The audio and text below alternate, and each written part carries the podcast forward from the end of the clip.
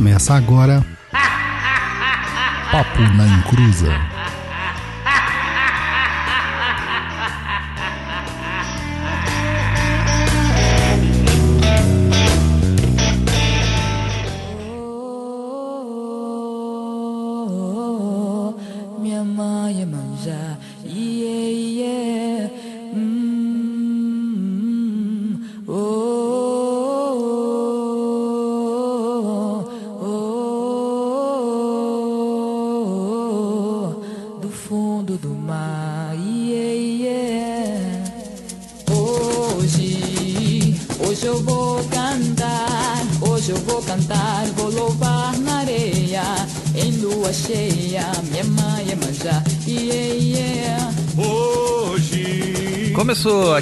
Rainho e Saravá, minha mãe, salve vossa força, vossa bênção e vossa proteção.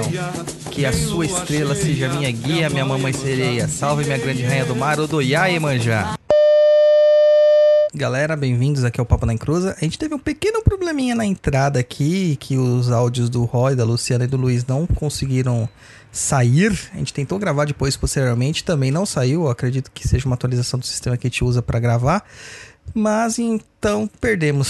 Perdemos o Roy falando se a Luciana tem água, a Luciana chamando de trouxa, eu chamando de trouxa, e é isso aí. Paciência, gente. Sabe o que acontece? Ô Luiz, Oi. você sabe o que, que acontece agora? Sim, sei. Então tá bom, recadinhos do Luiz.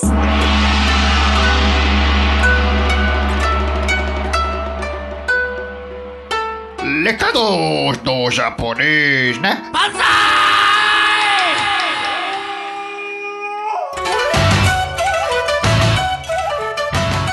Salve, meu povo e minha pova. Chegou o ano novo e com ele o PNE.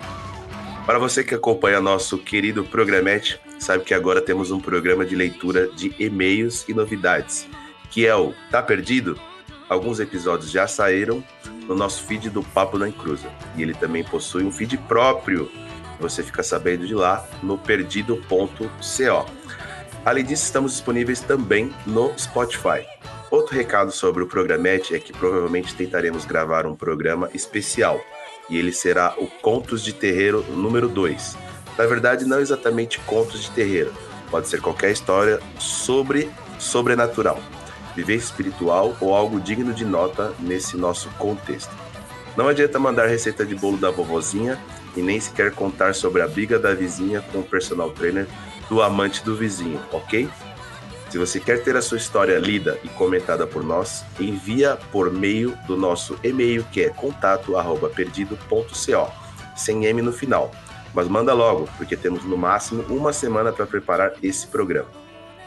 Outro recado, para nos apoiar e garantir nosso peru de Natal, Isso Tá aí bem, era do ano passado, cara. tá, tá meio adiantado esse peru do Natal aqui. Você não leu isso aqui antes? Ele nunca lê. que novidade. Ixi, mano. Começou! Eita, nós, vai. Pula isso, Vai. Luiz, pra garantir Vai. agora o nosso carnaval. Então tá bom, para apoiar e garantir o nosso carnaval. Vai no sempre lindo catarse.me barra papo na encruza ou no picpay.me barra papo na encruza. Se você não pode nos ajudar financeiramente, então compartilha nossos links por aí, gente. Nossas redes sociais são aquelas famosíssimas. O facebook.com barra papo na encruza, no Twitter é twitter.com barra papo na encruza, o Instagram, instagram.com barra papo na encruza.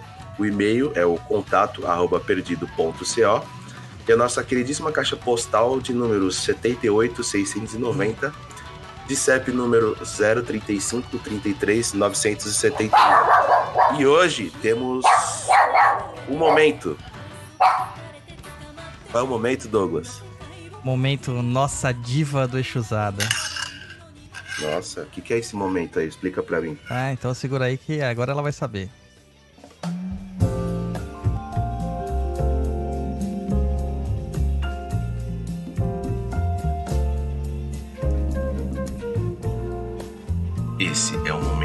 Agradecer você, sua linda, sua maravilhosa, a definição da perfeição em forma de pixels. Em todas as encruzas da vida, passei e não encontrei alguém como você. Só você, nossa diva, nossa musa, nossa deusa, Luana Tobias Itikava. Esse é um programa para vocês, como todos os demais. Nossa apoiadora na categoria Exu Chama Dinheiro. Muito obrigado por nos permitir estar a seus pés. Me pisa, me pisa, me pisa. Nossa deusa.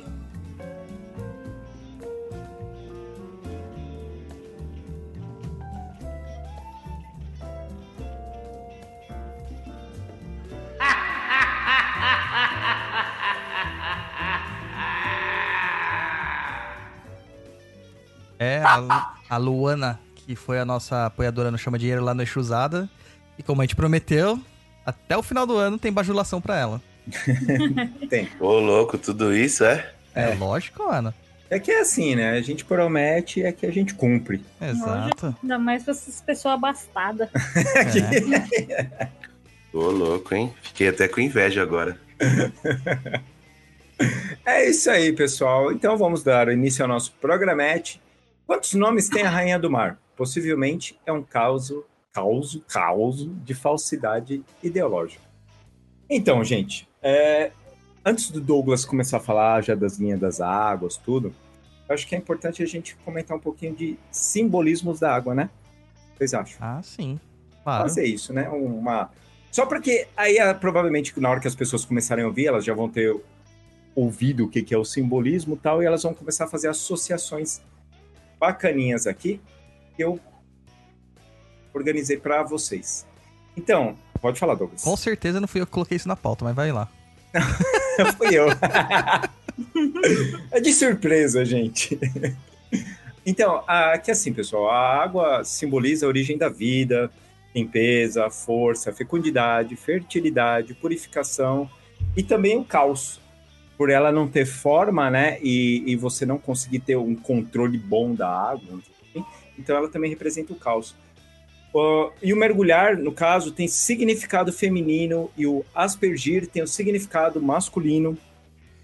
Fora a grande associação à lua, que são símbolos da vida, morte e o renascimento. É, nas artes, a água representa o inconsciente. Na maioria das religiões, a água representa a cura e a purificação também. Na alquimia, a água faz parte dos quatro elementos e representa a purificação e é relacionada ao metal estanho, também representa o sentimento. É um dos símbolos clássicos das emoções é a água, tanto é que as ondas do mar representam o movimento dessa emoção. Então é sempre voltado ao, ao sentimento, a, tirando a parte de limpeza, força e tal, né? É sempre a emoção, essa parte das águas. Então aqui já temos o quais são os simbolismos desse elemento. Certinho? E a gente pode dar início então da sexta sexta linha de Umbanda. Já estamos chegando ao fim, hein, Douglas? É, praticamente é o fim, né? Porque a próxima já é a linha de Santos e Almas, a gente meio que já falou no programa de Kimbanda, então isso só vai dar um arremate depois, né? Mas Uhum. eu tenho uma pergunta. Fala. Pergunte.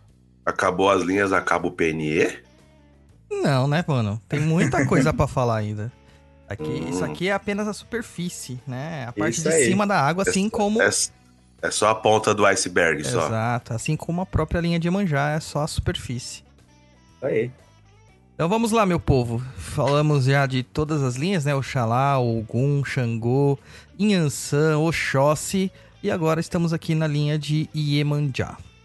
É, essas da linha aqui é uma das que eu mais gosto. Não porque eu sou filho de Iemanjá também, né? Mas é porque a linha de Iemanjá... Oh, ah, aliás, eu até recebi um- um- uma pergunta no Instagram hoje falando assim... Ah, todo mundo hoje em dia fala que é filho de Iemanjá, que não sei o quê. Eu falei assim, não é, que é uma linha que realmente, né... É bem aberta, é bem ampla. E pode se confundir bastante com, com, com Oxum, com Nanã. E principalmente quando a pessoa não sabe a coroa dela, é dada a coroa dela pra Oxalá e Iemanjá automaticamente, né? Ah, é mesmo? É, se você não sabe qual é a coroa, é Oxalá e Iemanjá. É tipo padrão. É o cliente padrão. genérico. É, tem uma história, né? Porque Iemanjá é a mãe de tudo, né? A mãe da vida. E Oxalá seria aquele que deu a vida para o ser humano, que moldou o ser humano, né? Então, basicamente seria a união dos dois. E pro- é o processo e o, a- o princípio masculino e feminino unidos que dá a geração do ser humano, né? E é bem engraçadinho alguns itãs sobre isso. Então, assim, é a linha que eu mais gosto, é a sexta linha, né? Uma linha bem complexa, bem enigmática, bem misteriosa, mas extremamente poderosa. E é onde que a gente encontra, é, assim, muito lado a lado com, com a linha de Yansan, a maior parte dos espíritos elementais. Lá na linha de Yansan, nós encontrávamos muitos espíritos encantados, mas encantados que ainda atuavam dentro da, dos processos incorporativos. Na linha de Iemanjá, nós vamos encontrar muitas entidades que não incorporam, mas que elas trabalham na Umbanda. É, pode soar até estranho isso para algumas pessoas que acham que a Umbanda é só incorporação, mas as- os elementais, eles são um pouquinho diferentes dos encantados. Os encantados ainda têm uma similaridade com o processo humano. Eles acabam é, intersectando o processo humano e conseguindo ter uma familiaridade com, com a energia humana e manifestando. Elementais, não tem como você incorporar um elemental, propriamente dito. Então você vai fazer algo que é, que é o que a gente chama de irradiação. Você vai se aproximar daquela energia. É uma coisa muito complexa para explicar assim em um programa só, mas confia em mim. é assim. Aqui é o resumo, o basicão, né? É o basicão. Depois vocês vão estudar mais a fundo e tudo mais. É, um outro fato que chama muita atenção nessa linha é justamente o, ar- o arquétipo que a Emma já tomou, né? Ela, na Nigéria, né, na, na África, ela era uma orixá menor. É, ela pertencia a um, a um rio, né, que, que o rio Iemonjá, que acabou sendo mudado depois, foi pro rio Ogum. Não tem nada a ver com o Ogum orixá. Ela é um caso típico de mudança da, da identidade do orixá. Porque o que muitas pessoas não entendem é que o orixá, dentro da, da mitologia da cosmogonia iorubá, ele é visto como a força da, da própria região. Então ele é aquilo, ele se mistura com aquilo. Então se ele, se eu tenho, eh, a gente encontra isso também na mitologia grega primitiva, né? Se você tá lá eh, fazendo as suas oferendas e cultuando um rio, né? Ele é o próprio orixá. Então aquele rio Iemonjá era o rio Iemanjá. Era a Iemanjá, propriamente dito. E ela foi retirada desse rio e levada pro rio Ogum. Por que aconteceu isso? Porque o, a tribo que cultuava ela foi expulsa daquele, daquela localidade. Então eles, eles levaram a sua divindade junto, né? E fundamentaram ela em outro, outro rio. É, a mais ainda estranheza que possa causar é um rio, ou seja, água doce, ligada com Iemanjá e tudo mais. Só que aqui no Brasil, ela tomou uma conotação de deusa da vida, a deusa do mar, a deusa de tudo. A gente tem essa concepção de que o é, a vida veio do mar, né? É, Tanto que o líquido amniótico é um pouco salgado, tem todas essas questões e tal, que são relacionadas a Iemanjá. Então ela acabou tomando essa conotação de deusa da vida. Mas ao mesmo tempo ela tem uma outra, uma outra faceta dela, que é a deusa da morte. Porque o seu grande domínio, que acabou sendo o mar, também é chamado de Calunga Grande, que é onde se depositavam os corpos das pessoas que morriam na travessia, né? Da África para o Brasil. Então acabou se tornando também um grande cemitério. Então você vê essa dicotomia encontrada dentro de uma figura de uma orixá, que antes era uma orixá menor, que tomou uma proporção muito grande quando ela atravessou o mar e veio ser encontrada aqui no Brasil. Ela sofreu uma ressignificação da sua raiz. Né? Uhum. É... O que, que a gente pode entender sobre isso, assim, basicamente? Os orixás, eles são compreendidos como forças, tá? Então o povo lá Yorubá, ele entendia essa, conce- essa, essa concepção. E eles podem ser ressignificados. Iemanjá é tida como é, é, é, filha do rei, realmente, do, do dono dos mares, né? Que eu acabei de esquecer, acho que é Elecum. Eu acabei de esquecer o nome dele. Que não é cultuado no Brasil. Entendeu? Ele não é cultuado no Brasil. No Brasil ele é tido como um orixá das profundezas, mas raramente você vai ouvir falar sobre esse orixá é, como um orixá do mar. E aqui no Brasil. Principalmente dentro de um terreiro de Umbanda, né, Douglas? Sim, na Umbanda muito mesmo, cara. É, na Umbanda a gente quase nem, nem consegue ouvir falar dos, dos normais, né? Dos inventados a gente escuta. Sim, dos inventados você escuta pra caramba, cara. Eu vi até aula de fundamento agora de orixá inventado. Jesus! É, cara, é Continuemos. as loucuras que acontecem na vida da gente. Acontece. É Olocum, o nome do Senhor do Mar. Certo. Claro que eu ia errar, né? Mas tudo bem. Ah, então vamos pensar lá, como que ela conseguiu essa ressignificação? Justamente porque o povo entendia essa mudança, essa necessidade de trazer e de dar uma nova roupagem. Isso acabou acontecendo com praticamente todos os orixás que vieram para o Brasil. Eles passaram de uma individualização para uma força. Não tinha como trazer o rio para cá. E o que, que eles trouxeram? Eles trouxeram a essência a essência da, da energia daquele rio e conseguiram compreender que, o, que aquele rio ele estava além do mar. Então, o que ligava aquele rio aonde eles estavam era o próprio mar. Então se tornou um grande rio, né, para falar a verdade, como algumas tribos primitivas até chamavam o mar de grande rio. Então é, é, essas questões aí que a gente tem que conseguir compreender, né, na hora da ressignificação dos mitos e tudo mais.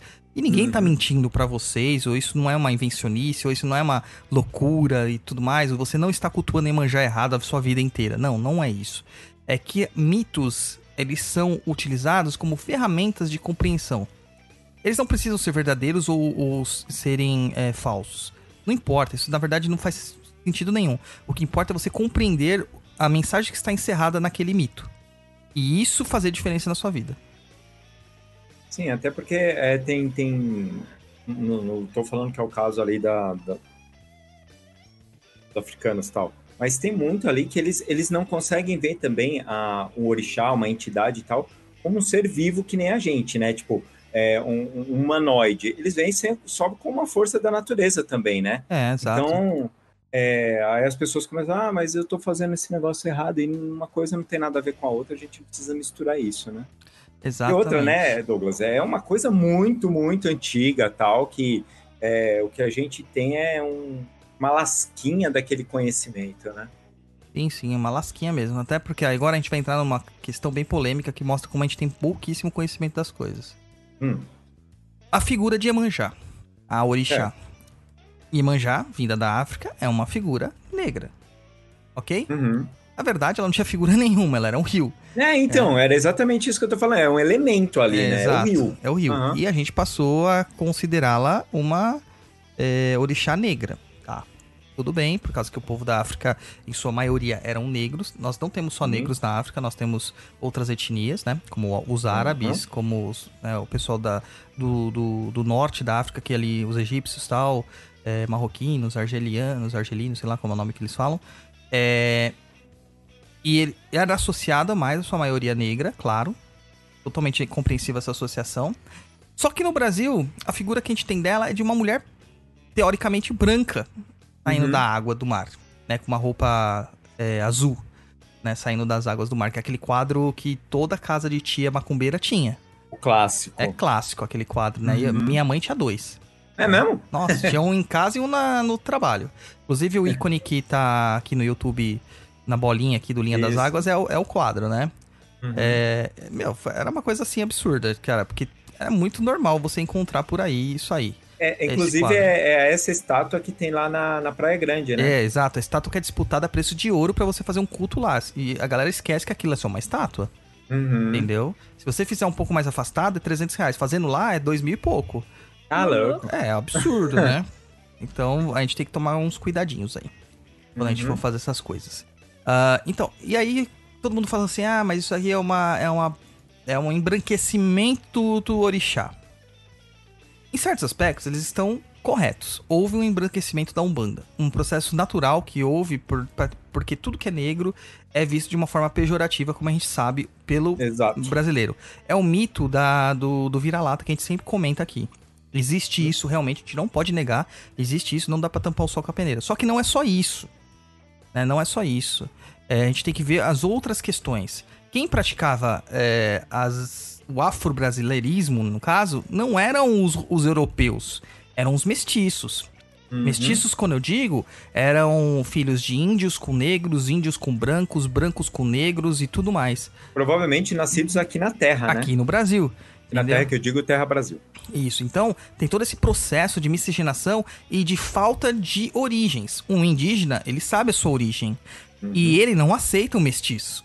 O, o, africano sabia da sua origem. E ele não aceitava o próprio outro africano de outra tribo. Por isso que os senhores de escravos na época misturavam as muitas é, culturas, né? As etnias, isso. não raças, as, as culturas, é, para que houvesse um, uma quebra na, na, na força e na moral deles para que eles não conseguissem se organizar. Mal sabiam eles que existem outras coisas para se organizar, né? O ódio. O ódio, claro, o ódio, o maltrato, né? É, lógico. O ódio une muito, mais que o amor. Aham. É. Com certeza. Então, é, tem que pegar toda a mitologia, a simbologia que esse povo identificava. E o que, que eles viam né, em Iemanjá? Viam uma, uma mestiça. Eles viam a figura de uma mestiça. Tá? Então a primeira imagem que aparece de Iemanjá, sem ser a imagem africana, porque eu acho que nem tinham imagens africanas no começo, né? É, provavelmente se tivessem, eram, eram formas bem parecidas com aquelas Vênus, é, é, sabe aquelas é, Vênus que tem de barro, que eu não lembro o nome da onde que é, que elas são gordinhas, rechonchudas. Sim, sim. É. Ah, mas você falar Vênus também já, já dá. É que o pessoal sempre confunde com Vênus de Milo, que é aquela imagem sem os braços. Não, não. Mas é não. uma, aquela imagem é, chamada de Vênus porque é um, um simbolismo feminino, do processo do sagrado feminino, das primeiras culturas matriarcais, onde que tinha aquele, aquela, aquela forma arredondada por causa da procriação, né? Isso. É, da fertilidade. Então, a primeira forma que ela teve, que ela foi adaptada, não foi de um orixá africano, mas sim é um entendimento do mestiço sobre essa figura. E ela começou a ser retratada, inclusive saiu no jornal logo no começo da década de, de do, do século XX, né? Que uma figura de uma indígena mesmo, né? Cabelos trançados, amarrados, com uma fita na cabeça, com um manto tipicamente usado por algumas culturas indígenas, com um colar de folhas saindo das águas. Uhum. E essa imagem deu origem a essa outra imagem que nós vemos. Mas ela tinha a pele bem morena. É, é uma imagem preto e branco, né? Mas você vê que Mas era bem pele... parecido com esse quadro, né, Sim, Douglas? mas é, é parecido e não é, né? É parecido sim. e não é, ao mesmo tempo. Eu não sei se eu consigo colocar pro pessoal ver no YouTube. Enfim. É... Mas era um quadro que, assim, gente. Tem um significado pro povo mestiço. Tem Sim. um significado. Imagina você sem cultura, sem localidade, sem ideia, sem, sem, sem nada. Como que você ia se compreender? Você começa a achar é, nos mitos né, um caminho pra isso. E outra, né, ô Douglas? Vale lembrar que o Brasil não era um país. Não, não. Era um É, era uma agrupamento. parte de de- Portugal. Era um agrupamento de muitas bagunças, na verdade. Exato. Né? Era uma E- colônia. Isso. E, e nessa colônia onde não existia uma identidade. Então, a identidade era o quê? Uma portuguesa que, mesmo assim, eles não estavam muito aí pra gente. Eu acho que eu consegui colocar lá pro pessoal ver a imagem. Não sei se tá muito Ainda nítida. não apareceu pra mim, não. Não sei se tá muito nítida. O pessoal ver é, no YouTube. Ô Douglas, só pra, pra lembrar aqui, você falou da Vênus de Willendorf, ou Willendorf. É, isso mesmo. Que são as imagens mais São várias, arredondadas, é. né? Quem quiser é só procurar é, é, estatuetas de Vênus é, pré-históricas. Vocês vão achar todas essas Vênus que a gente tá falando. É, o Breno Henrique, Apareceu, Douglas. o Breno Henrique tá perguntando aqui. Aproveitando que vocês falaram dos filhos de Iemanjá, a pergunta é: interessante filhos da Umbanda saber sobre orixá de cabeça? Breno, a gente tem um programa de orixás de cabeça só sobre isso. É, Eu não lembro o número dele, vocês lembram? Não. Mas é orixás de cabeça lá, mãe e pai de cabeça, alguma coisa assim. Tá? É, procura Vai lá. entrar, www.paponaencruza.com, lá tem tudo. Eu acho que é o Papo da Encruza número 24, cara. Eu não tô enganado. Tá? Depois dá uma procuradinha lá. É, então essa imagem aí que o pessoal dá, vai ver, depois eu vou colocar no post fixo também pra quem acompanha a gente Isso. offline pra ver. É, essa é a imagem de Emanjá, mestiça. Foi a primeira imagem. É, ela lembra muito uma indígena, né? E depois Muito, ela modificou pra aquela imagem que nós temos e tal. Daí, da Iemanjá do quadro e tudo mais. E, então não é, um- não é bem uma- um embranquecimento, mas é uma ressignificação do mito. Isso. É o 24, gente. É o 24, né? É, Isso. Eu suspeitava. É, Então a gente tem que pa- é, parar de achar também que tudo é uma perseguição. Ou há perseguição, há perseguição. Mas nem tudo é perseguição. Pode ser que, que, que, que a gente esteja perdendo muito nesse caminho, é, só olhando por um, para um lado, por, por um viés, entendeu? Uhum. Eu vou colocar as duas imagens, uma do lado da outra, pro pessoal acompanhar também lá no YouTube. Cara, eu tô muito multimídia hoje, né? Caramba, hoje você tá o- É. a blogueirinha. É, tô muito multimídia. E aí a gente vai começar a comparar, assim, as os dois retratos, né? As duas imagens. Assim que aparecer o pessoal vai ver. A Iemanjá do, do quadro, elas têm pérolas nas mãos e as rosas estão no mar. Vem daí o simbolismo da gente oferendar rosas pra Iemanjá, rosas brancas pra Iemanjá. No caso da imagem indígena, estão na mão dela, porque era uma atitude feita pelos grupamentos indígenas de fazer esses colares de, de flores mesmo. Era uma festividade, era uma coisa pra enfeitar os, os locais e tudo mais. Isso era comum. A gente vê isso em vários tipos de cultura.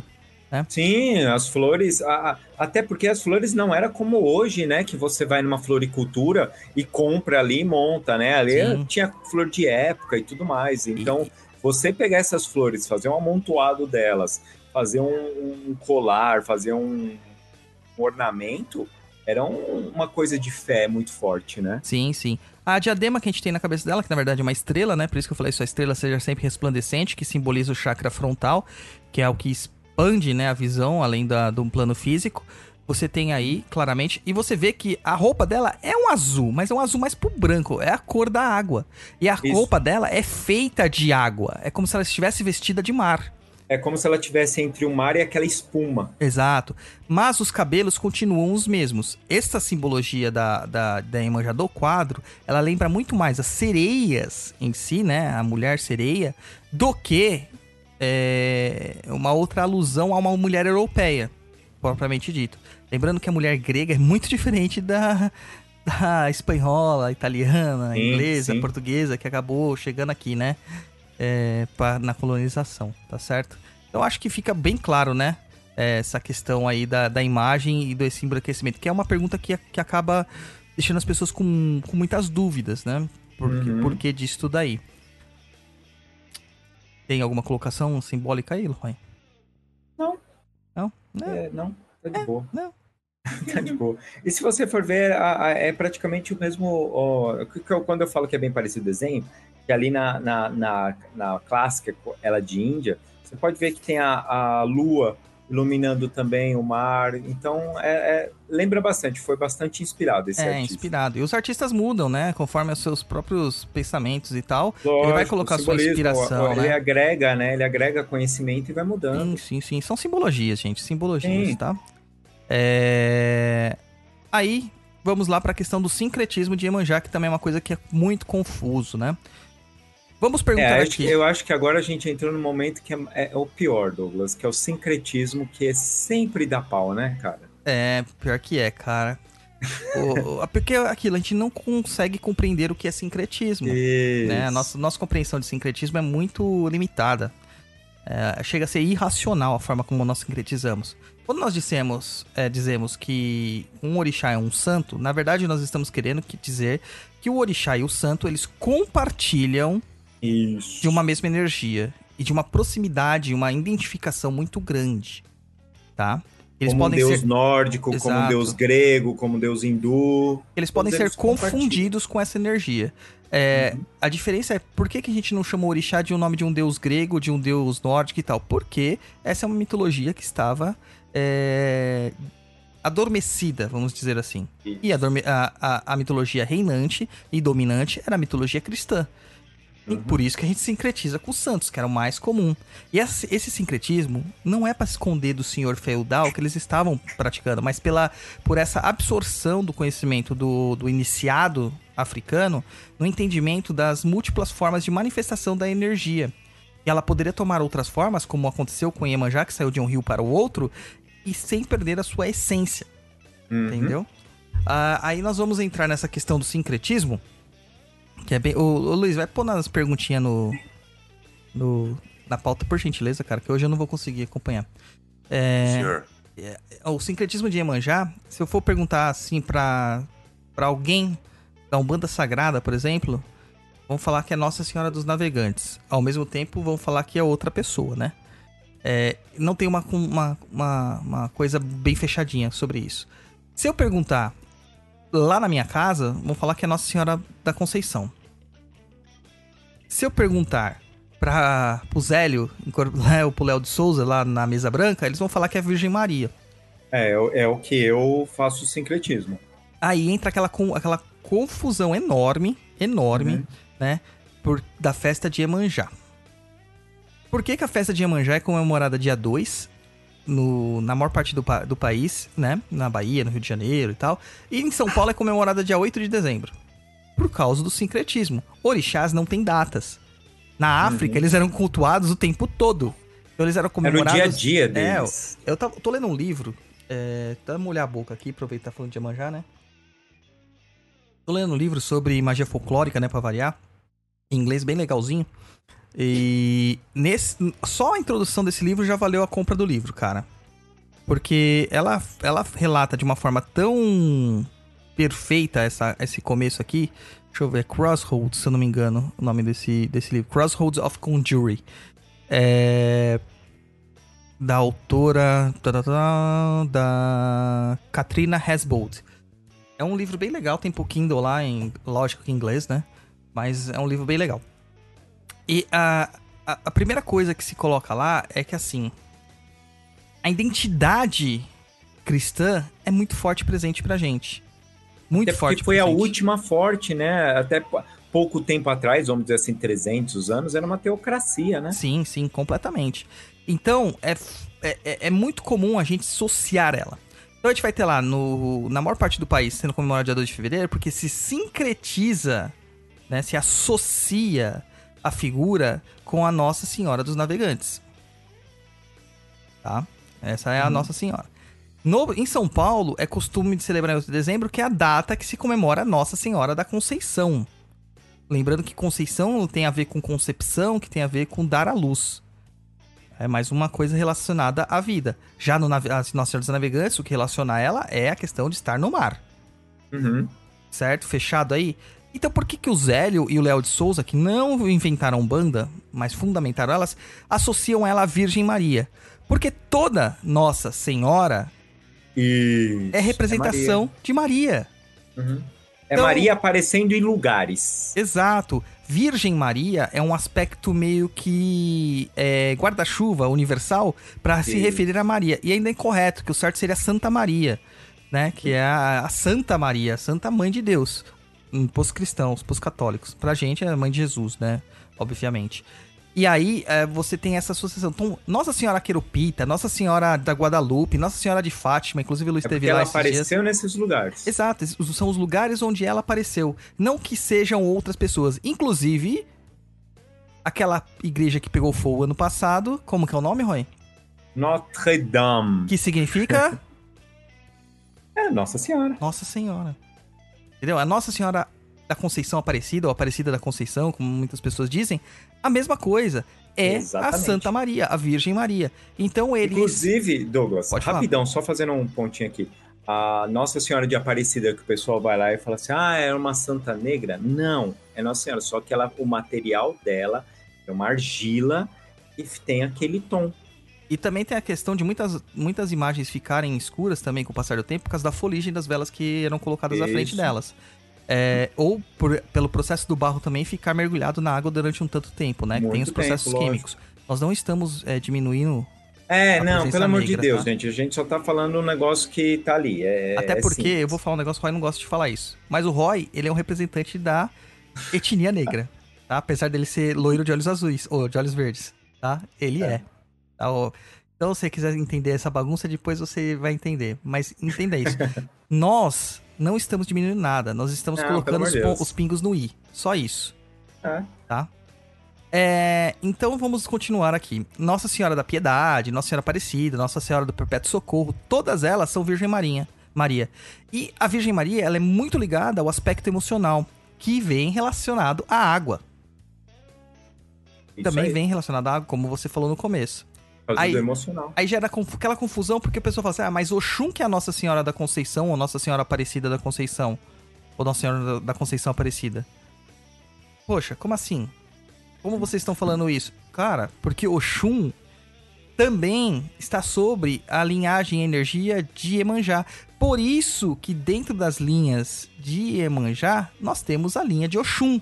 Nós vamos Aê. falar na, na sequência. Entendeu? Não, ela não precisa ter uma linha específica para ela, porque a energia de Oxum é um derivativo da energia de Iemanjá. E Iemanjá Uhum. representa todas as águas. Todas. Então estaria. Então, tu vou fazer uma pergunta, Douglas. Então aí estaria Iemanjá, Oxum, Nanã. Estaria nesse rolo aí também? Exatamente. Todas elas Certo. são energia. da- Yansan é? Não. Yansan, ela representa o vento, a tempestade. Ah, mas a tempestade tem água, sim, mas não vem da mesma origem. Né? Teoricamente vem É do céu, vem do Orum. Essas águas que nós estamos falando vêm do Aie ou da Calunga. Seria o abismo. Tá? Então são a, É. a origem das águas é diferente. Tudo bem? É... Então, dentro lá das nossas, das nossas falanges, né? Tem a linha de Emanjá, que é a linha das águas, que é a representação de todas as águas. E aí nós vamos ter as nossas sete falanges, que eu vou nomear aqui, que são a linha das sereias, com a regência de Oxum, pode ser a linha de Oxum também. Linha das ondinas, com a regência de Nanamburuque. Linha das caboclas do mar, com a regência da cabocla Indaiá. Linha das caboclas dos rios, com a regência de Yara.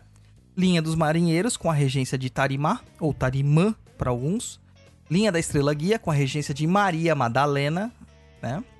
E a linha dos calungas, que é a regência do Calunguinha, ou Exu Gererê. É, Existem as duas nomenclaturas e as, é, na literatura, tá bom? Certo. Então vamos. Então a gente pode falar. É isso aí. Então a gente. Então a gente pode começar então já falando sobre essas linhas. É, exatamente. É, acho que é, dá um preâmbulo. O pessoal entendeu por que, que Oxum tá lá dentro, né? Não, já deu. Então posso ficar de boa aqui. Pode, tá? pode, pode. Douglas, pode ficar tranquilo, já entenderam. A função é, é. Por que, que todas essas energias de água são importantíssimas pro trabalho, pra gente entrar nas falanges propriamente ditas? Tá? A, a- que a função básica de toda a água é a limpeza, como o Roy falou. Isso. Principalmente no campo das emoções, que é a associação simbólica que nós temos com ela. Então, um mau pensamento, ele gera uma energia nociva. Essa energia nociva se transforma em algo que a gente chama de miasma ou forma pensamento, tá? Miasma é como se fosse uma graxa que gruda nas paredes, nos cantos, nas mãos, nas pessoas, nos animais, nos objetos, em tudo. né? E as formas pensamentos são aquelas formas daquilo que a gente pensa. Ele existe durante uma- um certo tempo no campo astral e logo depois que a gente para de pensar, ele dissolve. Né? Mas é, utiliza-se de uma energia, né? De uma protoenergia, de uma pro- protomatéria para ser feita isso. É o famoso ectos- ectoplasma. Ou a energia, ou o princípio elétrico, né? O fluido elétrico do, do Kardec. Uma forma de pensamento, ela não se sustenta durante muito tempo. Porém, contudo, entretanto e todavia, se muitas pessoas pensam nisso de formas repetitivas, isso se torna algo fixo. Sim. Até isso deixar de ser alimentado, tá? Se alguém falou eixo do ouro, está certo. É isso aí. tá? Então, os, os mesmos essas estruturas pegajosas, feitas de matéria mental negativa e que ficam acumuladas né, nas paredes, nos chão, nos objetos das pessoas, servem de alimentos para larvas astrais. Né? Outros elementais inferiores também se alimentam disso. Mas é uma coisa meio ecológica, tá meio equilibrado. Quando isso se desequilibra, é que a gente começa a ter os, os muitos problemas, né? Então, é... é, Tradicionalmente a gente evoca a linha das águas nos inícios dos trabalhos para limpar o local. Porque apesar de ter feito uma limpeza é, é, física antes, né? Material, a gente chama essa linha das águas, ela, ela é feita depois da defumação, claro, porque a defumação é causticante. Então a fumaça passa desprendendo todas essas energias do das paredes e tal e depositando tudo isso no chão, vamos colocar assim, de uma forma bem ilustrativa e didática. E a água, né, essa energia da água, simbolicamente, ela vem para lavar tudo isso e levar tudo embora, escoar mesmo. Fazer aquela limpeza, né? Exato.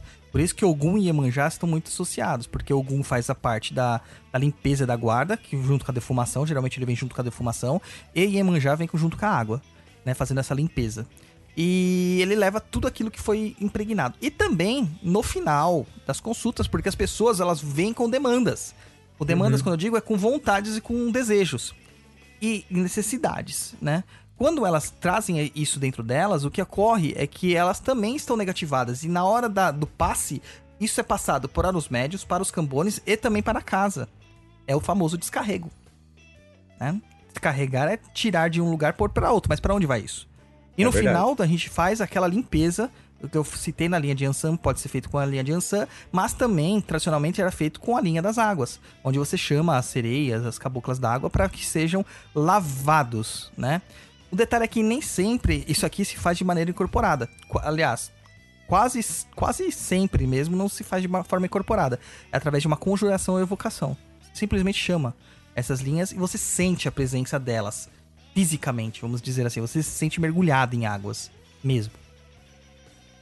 Só o pessoal do astral trabalhando. Tem que trabalhar, né, mano? Não é só a gente trabalhar, não, né? Vamos trabalhar também, povão. É, daí a gente pode entrar lá na questão das falanges, né? Isso. Ah, a, a, as falanges aqui, a gente vai, ficar, vai colocar umas coisas que, que as falanges de, da linha de manjar são muito, muito, muito complicadas de serem faladas, explicitadas. É, não é que não tem informações como não tem tanto da linha de Ansan, mas é que a forma de trabalho delas é uma forma um pouco mais passiva e pelos bastidores. Então a gente não vai saber muito o que vai acontecer, como não vai acontecer. É, isso aqui são É percepções. trazido, é só trazido informações de entidades ou de pessoas que conseguem ver coisas dentro de um, de um terreiro, tal, de um espaço de trabalho, né? Isso, isso. É, e, e a própria forma de mediunidade, clarividência, etc e tal, ajuda Uhum. bastante nessas questões, tá? Então, como a gente falou, a linha de Emanjá tem todas as regências das águas. Você vai encontrar caboclos e caboclas dentro dessas, dessas linhas, em todas elas, praticamente. Nem sempre eles serão caboclos humanos, a maior parte deles serão encantados, tá? E a linha das sereias, que é a primeira, que tem a regência de Oxum, ela é uma linha é bem complexa, cara, porque ela trabalha exatamente com as emoções mais ligadas, as emoções exacerbadas, e nem, nem tanto quanto a limpeza. Mas a, a euforia, a paixão, o desejo, é, a loucura, etc, etc, etc e tal, é bem trabalhado nessa, nessa área de Oxum. É, a voluptuosidade, né? Aquela coisa da água ser é, um aspecto sedutor e tal. É, sereias são aqueles seres mitológicos que nós conhecemos, que ficavam através da voz, encantando os marinheiros e levando eles para o fundo do mar. Essa é a ideia que a gente tem de sereias, né? Ah, aqui, no caso, é um pouquinho diferente. São encantados que vêm realmente com aquele, aquele cântico. Uh, Fazendo assim, né? Uma vocalização. que é, Douglas? É, tá. Pode repetir pra gente, Douglas? N- Não, depois as Aí pessoas tá voltam. assombração. Quem foi no terreiro sabe como elas vêm, que muitas vezes as Parece um pessoas choro. é, associam a choro, né? É, Mas é, é. um sereiês, vamos falar assim, da... né? É um...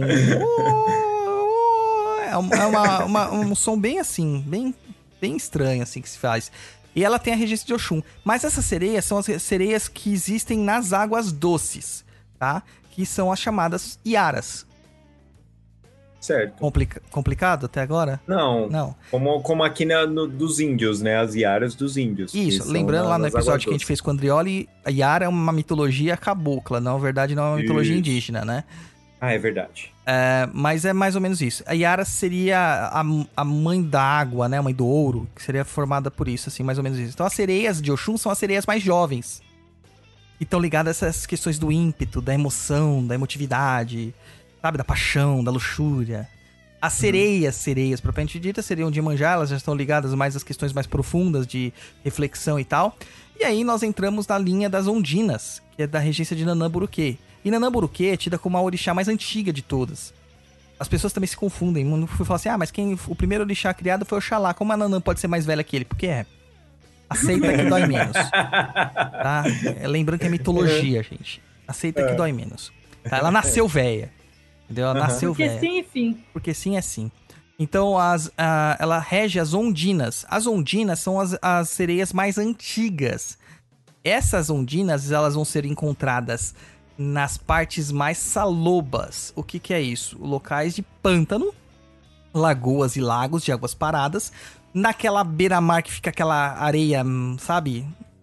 Aquela areia melada. Aham. No fundo do mar, onde fica aquela, aquela areia melada, no fundo dos rios, onde fica aquela, aquela areia melada, ela está lá. Tá? São as ondinas. As ondinas, elas são mais ligadas à questão de sabedoria e depuração. Então elas vão pegar um espírito, recolher um espírito que está em estado de decomposição espiritual, e elas vão reestruturar este espírito, retirando tudo aquilo que é ruim daquele espírito, para que ele possa passar pelas águas da emoção, que são as águas de Oxum, para que ele possa se restabelecer e voltar para as águas da vida e reencarnar. Essa é a simbologia, tá? Certo. Então Nanã retira aquela crosta, Oxum restabelece o emocional e Iemanjá dá o corpo espiritual para que renasça.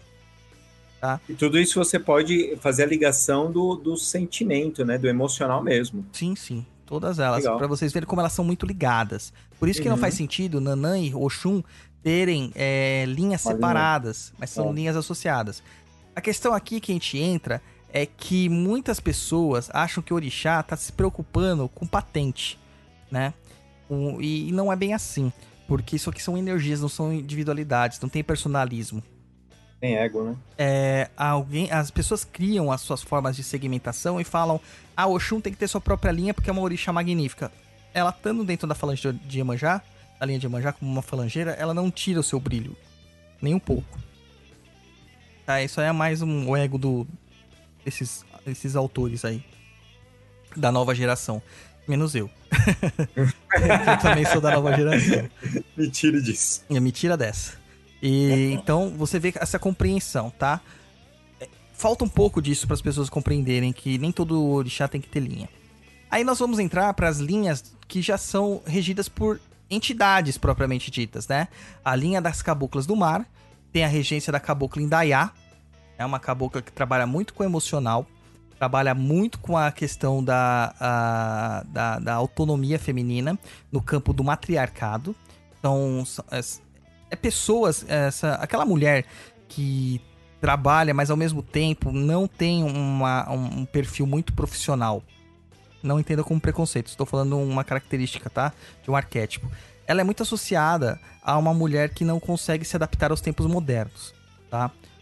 A gente sabe que tem gente que não, não se adapta à forma, à estrutura. A Indaiá, ela dá essa energia para essas mulheres terem o ímpeto de se encontrarem no mundo e restabelecerem e fixarem a energia, a, a estrutura dela psíquica, para que ela seja independente. Entendeu? Porque essas mulheres que não conseguem, elas foram criadas com isso, com essa ideologia. Então Uhum. tem muitas que não conseguem se, se tirar disso, se separar disso, né? Então a- o trabalho das caboclas do mar é justamente trazer, não só pra mulher, eu tô citando o caso da mulher, que é, um- é uma entidade que trabalha muito com as mulheres, principalmente com as mulheres, pra trazer essa, essa, essa, esse conceito de eu sou uma pessoa completa, eu me basto, tá? Isso é muito encontrado dentro da regência das caboclas do mar, que não deixa de ser uma depuração. Não deixa de ser uma limpeza, tá? Uma depuração. Aí nós temos as caboclas do rio, dos rios, né? Com a regência de Yara. Não confundir com as Yaras, como sereias encantadas e tal. É a cabocla Yara, tá? É... Ela está ligada ao emocional. Eu acho que a gente caiu. Caiu? Caiu? É, o OBS está reconectando agora. E agora? Acho que reconectou. Caiu aqui, eu tô vendo aqui o YouTube. É, tá, tá rodando. Voltou! Voltou? Então tá, é, deu uma, um pico aqui na internet. É, então a gente tem essa questão aí das, da Cabocla Indaiá, que trabalha com essa questão da individualização da mulher para ela reconhecer o poder que ela tem. E a Cabocla Yara trabalha com o emocional desta mulher. Porque não basta ela reconhecer é, que ela, é- é- ela consegue, mas ela tem que tá- estar preparada emocionalmente para, para conseguir se, se autoafirmar, né? Ela Uhum. conseguir superar as suas próprias limitações. Aí tem gente perguntando aqui, ah, mas existem caboclos do mar? Existem caboclos do mar. E atuam da mesma forma no processo feminino também. Porque as águas são extremamente femininas.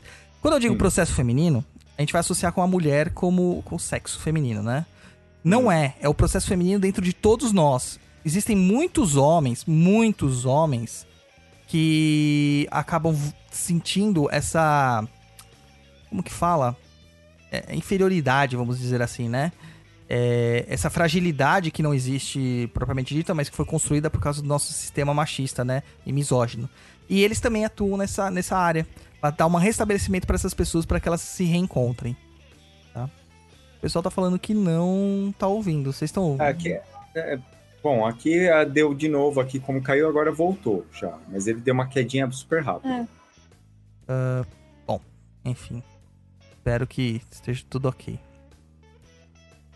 É, Vamos prosseguir, então.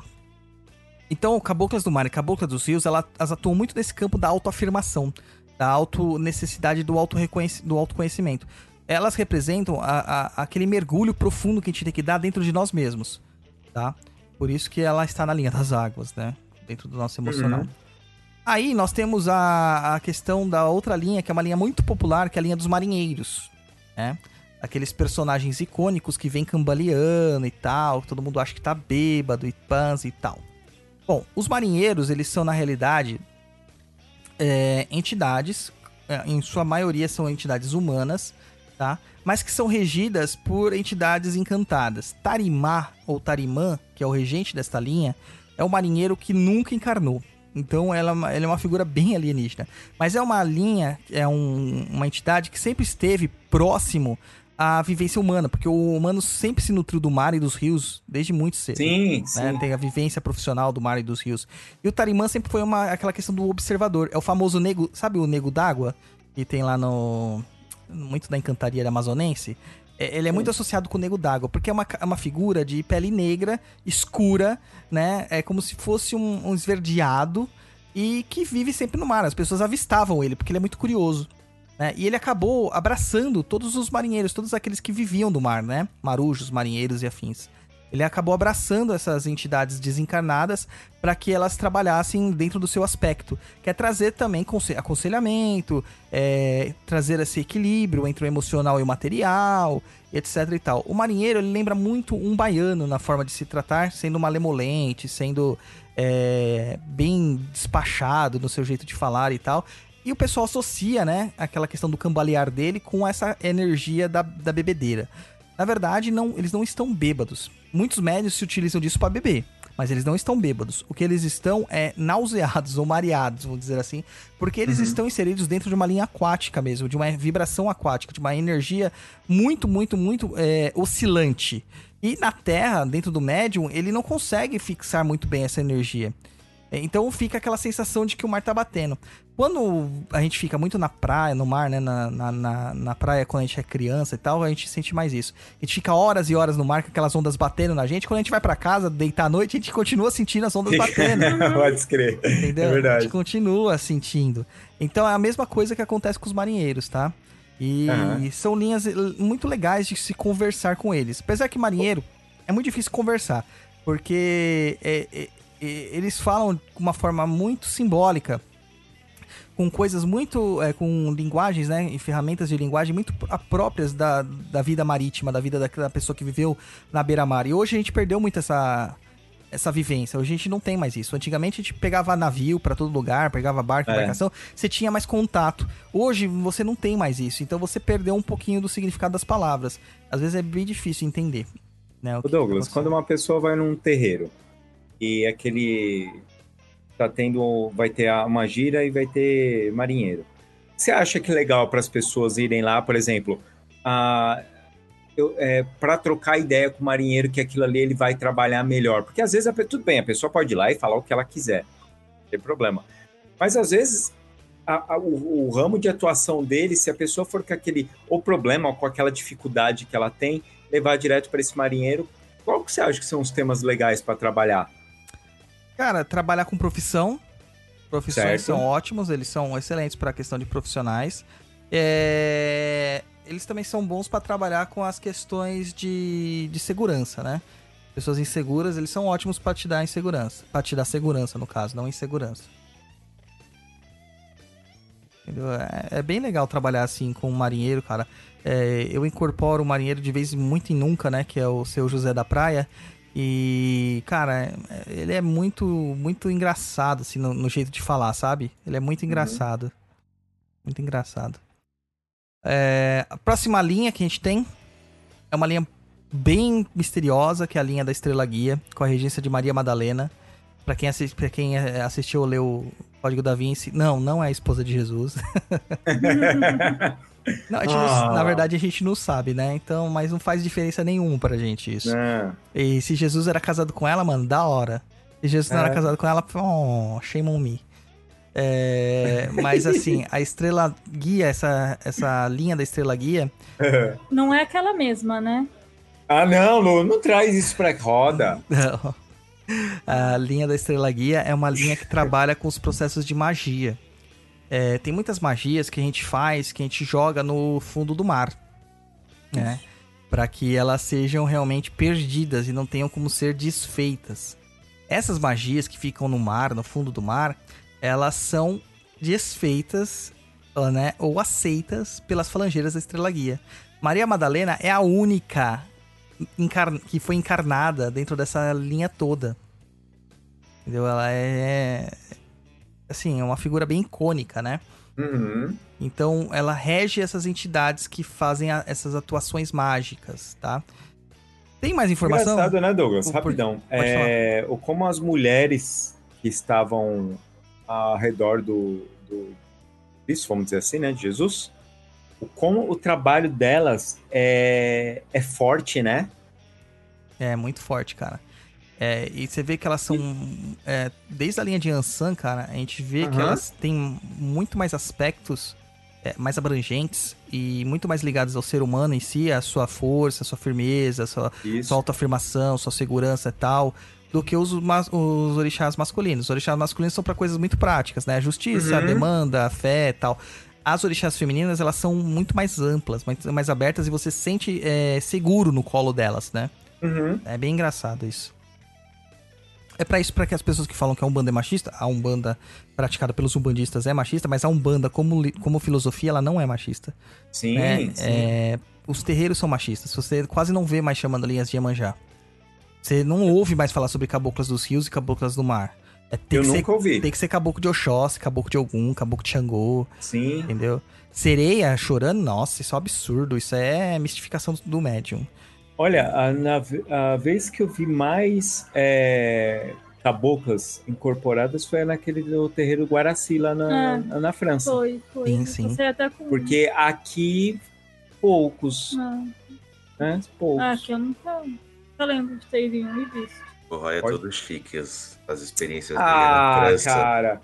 É na França. É, teve uma época que eu era abastado. É mala pra caralho. Só, nas só nas Europa. É, teve uma época que era abostado. Abostado? Abostado. Abostado? É, isso você continua até hoje, mano. Isso eu estou hoje. Mas pode continuar, Douglas. Tá, e. Então é isso aí, cara. né? Tem a linha das, dos calungas, Douglas. Sim, sim, Você não. não. falou. Calma, calma. Ah, não, você não terminou ainda? Não, da porque é uma linha especial. Tem mais informações sobre a Estrela Guia? Não, não tem. Tá só trabalhando mesmo pra você t- a conseguir angariar alguns tipos de informação. Eu, como um bom filho de Imanjá, que trabalha bastante com magia, eu mesmo tenho muitas dificuldades em acessar essa energia da Estrela Guia quando eu faço evocação. Porque não é uma, re- uma energia que se responde muito bem quando você não está próximo ao mar, né? E nós não estamos próximo ao mar. Mas eu já fiz uma evocação ou duas na beira-mar, cara, e é uma energia muito gostosa de sentir. E pode fazer sem medo, tá? Porque a linha de manjar, ela não vai te causar nenhum dano. A não ser agora, quando a gente entra na sétima falange, né? Que é a linha dos calungas. Certo. Regida pelo calunguinha ou gererê. Aí Mas vamos... peraí, Douglas, peraí, peraí. Hum. Você tá falando que tem Exu na linha de, de Emanjá, cara? Pois é, né? Eu tô... eu tô falando, cara. Tem Exu Como na linha de assim? Como assim? Fora da linha de Santos e Almas, o único lugar onde que aparece Exu não é na linha de É. Aham. Ogum, como muitas pessoas pensam, mas na linha de Emanjá. Porque... Mas, mas o Douglas deveria aparecer na linha de Ogum ou de Ansan, né? Afinal é vermelho, né? Ah, sim, claro, tem toda a energia vermelha dos Exus e tal. né? E aí se eu falar pra você que ainda esses Exus eles gostam muito do branco e do azul, aí piorou, né? Não existe, Douglas. Não Você tá existe, né? mistificando Eu tô, esses Tô Exus. mentindo. Então vamos lá. A linha dos calungas. Primeiro a gente tem que entender o que é um calunga, né? Calunga, a palavra calunga. Calunga vem do quimbundo, se eu não me engano. Pode patrocinar a gente também, se quiser. Ah, calunga pode. Calunga, calunga que eu conheço é onde vende material escolar. que pode patrocinar a gente, hein, Luiz? E que- E que foi um grande patrocinador do meu lindíssimo Corinthians. Nossa, que sonho, hein? E a que ver- época. A verdade é essa, cara. Que o calunga é a mesma da papelaria calunga, a mesma grafia. E Cara, eles podiam patrocinar a gente, né? Que todo programa a gente fala calunga, É, cara. podia, né? Vou mandar um e-mail pra eles. E- Manda, por favor, Douglas. E é- ela significa, né, em Kimbundu ou Kim, King Kongo, não lembro agora exatamente, é, é, abismo. É isso que significa, tá? Tá. É, o, é o, o mundo dos mortos para o povo banto. Então, a associação com o mar, né, como eu falei no começo do episódio, se deu imediatamente quando os negros trazidos da África para cá como escravos eram jogados ao mar, porque muitos, muitos morriam na travessia. Sim. Entendeu? Era uma coisa desesperadora. É, tem até um livro agora do Laurentino Gomes que eu tô louco pra comprar, Muito cara. bom, hein, Douglas? Falaram muito bem dele, que fala sobre a Nossa, cara, eu também tô aguado. E eu, te, eu acompanho ele no Twitter, né? Eu acompanho algumas postagens, alguns excertos que ele faz lá do livro. Cara, mano, eu gosto muito dos outros livros dele, né? E Uhum. eu tô muito, assim, preciso muito ler esse livro aí. E fala muito sobre a questão da escravidão, do processo de escravidão, né? Porque a gente acha realmente que os escravos. A culpa é negra, né? O branco sempre Uhum. fala que a culpa é negra, de colocar os escravos e tal. Existe a culpa pra todos os lados, né? Mas a gente tem que entender a história. E a linha dos Calungas, ela é bem isso aí. Então são aqueles espíritos que foram jogados ao abismo. E eles, como jogados ao abismo, se revoltaram em sua maioria. Aí, como revoltados, espíritos encarnados revoltados, o que, que a gente faz? Merda. Certo. E aí eles começaram a ser associados aos Exus e foram co- cooptados por alguns Exus naturais e encantados dessas regiões e começaram a ser treinados como tal. Tá? Então, como que você vai identificar um Kalunga? Você vai identificar se ele quiser que você identifique ele. Porque ele Ó. vai trazer, eles nem sempre liberam o segundo nome deles, mas ele vai trazer o da Kalunga sempre no nome dele. Quando tiver o da Kalunga, quer dizer que ele tem uma associação muito grande com as energias do mar muito grande. E ele provavelmente ele está ligado a essa linha. Aí fala assim: "Ah, mas ele não tá na de Santos e Almas?" Tá também. Todos os Exus que estão aqui tá na de Santos e Almas. Como funciona isso? É que essa é uma linha que a gente chama de linha de ligação. É a última falange, é o elo entre a Umbanda e a Quimbanda. Dentro das- da, da forma de, de hier- hierarquização que nós fizemos aqui. É o contato, é o limiar. Então, nessa linha dos Calungas já estão Exus que têm uma clareza maior da vida e conseguem compreender a vida de uma forma mais panorâmica, tá? E não só na questão do- da necessidade imediata, como a maior parte dos Uhum. Exus da linha- das linhas de Kimbanda é, é, resolvem os casos imediatos, né? Kimbanda da Uhum. Umbanda a gente tá falando. E aqui eles já têm um, um nível moral um pouco mais elevado, mas um- uma forma de analisar as coisas com uma profundidade diferente. Justamente por estarem dentro de uma linha que te obriga a mergulhar dentro de você a todo momento, né? Imersos nessa energia. Tá? Eu tenho a sorte ou a honra de ter um Exu desses que trabalha comigo, que é o seu Tiriri. A primeira vez que ele se manifestou, ele se manifestou na praia, uma energia assim animal, impossível de segurar, e ele deu o nome dele. Meu nome é Tiriri da Calunga. E eu achava que era Calunga do cemitério, né? E eu só Uhum. via mar, cara. Só via mar. Inclusive eu sonhei com ele essa noite. Mas eu só via mar, só via mar, só via mar, só via mar, só via mar, só via mar. E falava, caraca, mano, que inferno de mar é esse que aparece? É o campo de vibração dele. Toda vez que eu vou pro- pra um trabalho na praia, que tem que manifestação de Exu, mano, é impossível segurar a energia dele. É, a- é o local dele. É o local dele mesmo. Então existe sim, existe sim, é, Exus dentro da, da linha de Emanjá. Muito bom. E aí a gente vai pra onde agora, Douglas? Não sei, cara, você tá com vendo no decolar.com, o que, que você tá fazendo? Não. A minha pauta não está descendo, cara. Ah, tá, é porque você falou de, de França e tal, e pá. Não, né? é que Achei é- você não, querendo viajar não. pra algum lugar. Não, não adianta, Douglas. Eu vejo todo dia o valor do dólar e do euro e é impossível. Ó, tem uma, o Gabriel tá perguntando aqui, vocês sabem algo sobre a cabocla Mariana? Ô, Gabriel, não. Eu não sei algo, mas se fosse chutar pelo nome, Mariana, tem muito mais a ver com Maria, é, né? Deve estar dentro das concepções de Exu, de, de Oxum, na verdade, ali, do que outra coisa, tá? Então ela seria Aham. uma cabocla das águas doces, tá bom? É porque, ô, Gabriel, o nome Mariana vem da- das Marias. Uhum. É como se fosse o. É, etimologia é um negócio muito legal de estudar, viu, gente? É verdade. Inclusive, os caboclos, eles têm nomes em tupi-guarani ou em outra língua, né? Língua do, é, é, macro- do ramo macro-G. Se vocês procurarem o significado da palavra do nome deles, vocês entendem exatamente o campo de domínio deles. Inclusive, tem lá o meu. o- tem um, um texto meu no blog, lá no Perdido, que eu falo sobre vários caboclos que a Betânia cita na linha de caboclos, né? Na música dela. Uhum. E eu vou pegando muito isso pela experiência, pelo que os caboclos falavam no terreiro e também pela etimologia do nome deles. E vou associando. Aí.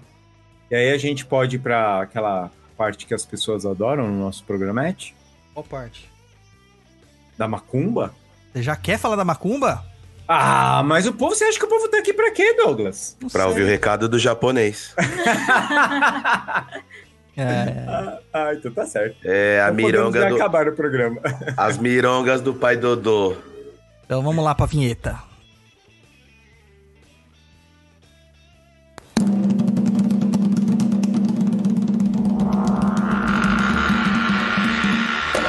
Senta, que lá vem a macumba. Então vamos lá, cara. Senta que lá vem macumba. O pessoal gosta desse, dessa, desse quadro, né, mano? Gosta, o povo gosta. É, o povo gosta, né? Vou começar a soltar umas macumba de vez em quando aí, pessoal, no, no Instagram. Então vamos lá. Eu coloquei esse daqui porque essa pauta, na verdade, era do ano passado, né? Seria o nosso penúltimo programa do ano passado. Mas eu fiquei sem voz. É, por causa da Era gripe. do né? último programa, Douglas. Era do penúltimo, né? A gente ia tentar fazer o do dia 27, que não ia rolar, né? Porque a gente já tava pós-Natal, barriga Isso. cheia de peru, não ia rolar. É, é, então vamos lá. É, era bom pro começo do ano, né? Mas como a gente ainda tá em janeiro, dá tempo, gente. Pô, dia 10 ainda dá tempo. Vamos lá. Desagregação de energias emocionais presas na sua casa. Então você vai pegar uma pedra de ardósia, tá? Ou alguma coisa similar que dê pra riscar em cima dela. Pode ser uma tábua, alguma coisa assim. Só que lembra de uma coisa, cara. A gente vai usar vela. Se for madeira, madeira queima. Então seria legal É. se você colocasse ele num porta-vela, tá? Aquelas Uhum. coisinhas do vovozinho que andava andando por aí. Ou aquelas forminhas de empadinha também serve, tá? Então vamos lá. Pega uma pedra de ardósia, né? Risca uma estrela de cinco pontas, é um pentagrama mesmo, né? Aquela estrela cru- cruzada de cinco pontas. Coloca um copo de sal grosso é, e água, né? No centro. Quando eu falo sal grosso, tem que ter água no copo, tá? Pra simular a energia do mar. Se você tiver água marinha, cara, melhor ainda. Água do mar, né? Melhor ainda. Acende uma vela azul clara ao lado, ao lado desse copo. Em cada ponta da estrela, você vai colocar uma pedra de água marinha. Ou se faltar pedra, né? Não tiver a pedra de água marinha, você pode fazer pequenos copinhos de água. Aqueles copinhos de dose de shot, né? De água Uhum. salgada. Então você vai pôr um pouquinho de sal também, ou água do mar, tal, misturar com água lá e deixar nas pontas das, das- da estrela. Daí você vai começar a rogar a Iemanjá. E quando eu- aqui eu não escrevi uma conjuração, porque eu quero que você faça isso em contato com a sua própria emoção, porque é o que a Iemanjá representa. Uhum. Então você vai sentar ou ajoelhar na frente desse ponto riscado, com essa vela acesa, com esse copo de sal grosso e os copinhos ou as pedras em volta. E você vai falar do seu coração para Iemanjá, evocando Iemanjá, para que ela retire as energias emocionais que estão aprisionadas, essas energias emocionais densas que estão aprisionadas na casa. Que ela lave todo o seu ambiente astral, emocional e psíquico. Repita isso com fervor, com, sabe, com vontade. Se você chorar, ótimo. Ótimo. Quer dizer que tem entidades da água muito próximas a você. Deixa vir a água. Deixa chorar. As lágrimas são salgadas também. Deixa o choro vir. Terminou de queimar a vela, pega todas essas águas que você usou, ou as pedras, né? As pedras você pode lavar em água corrente e guardar. Agora, se você utilizou as águas, você vai pegar isso aí e jogar na água corrente. Como a gente mora na cidade, água corrente é o quê? Você vai abrir sua torneirinha e vai desprezar essa água todinha lá na, na pia com a, com a torneira ligada, tá bom? É, perguntaram uma vez assim, falaram assim, ah, mas eu não tenho é, copinho de shot em casa, tal, porque eu não bebo, tal, bebê. Eu também não bebo, mas eu tenho um monte aqui por causa da macumba, né? O que, que eu faço? Usa aqueles copinhos de café, sabe? Aqueles copinhos de café pequeno. Uhum. Pode usar também plástico, só que depois você vai jogar fora os copinhos plásticos, né? De boa. Tá? Isso não é pra colocar num ambiente. Você não precisa jogar flores no mar, você não precisa fazer nada disso. Faça isso. Vou colocar uma outra aqui para as pessoas que estão passando por dificuldades emocionais para terem brandura dentro do coração nos problemas, nas dificuldades emocionais.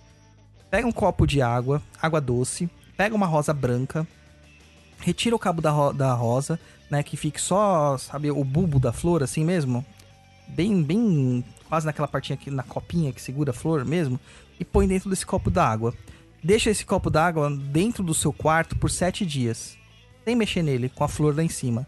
Terminado isso, você vai pegar essa água, jogar também água corrente da mesma forma, e com essa flor que ficou ali em cima, você vai preparar um banho pra você e jogar a cabeça aos pés. Essa é a segunda macumbinha do dia. Beleza? Muito bom. Beleza. Bom, né? E aí, tem mais alguma coisa pra falar? Só tem uma coisa pra falar. Rodoiá, Emanjá. É isso aí, então vamos para as perguntinhas dos ouvintes que estão aqui. É O pessoal que está ao vivo mandou pergunta. galera que mandou antes, tanto no Facebook, no Instagram, no. Onde mais? No Twitter, No Orkut. no, Orkut- no MSN. Nossa, Orkut, mano. Que saudade das comunidades do Orkut. As melhores, né? Funcionavam, né? Funcionavam. Nossa, é verdade. Vai, vamos lá, então, Luiz. Então a primeira pergunta. Ixi. Primeira per... Sumiu, Luiz.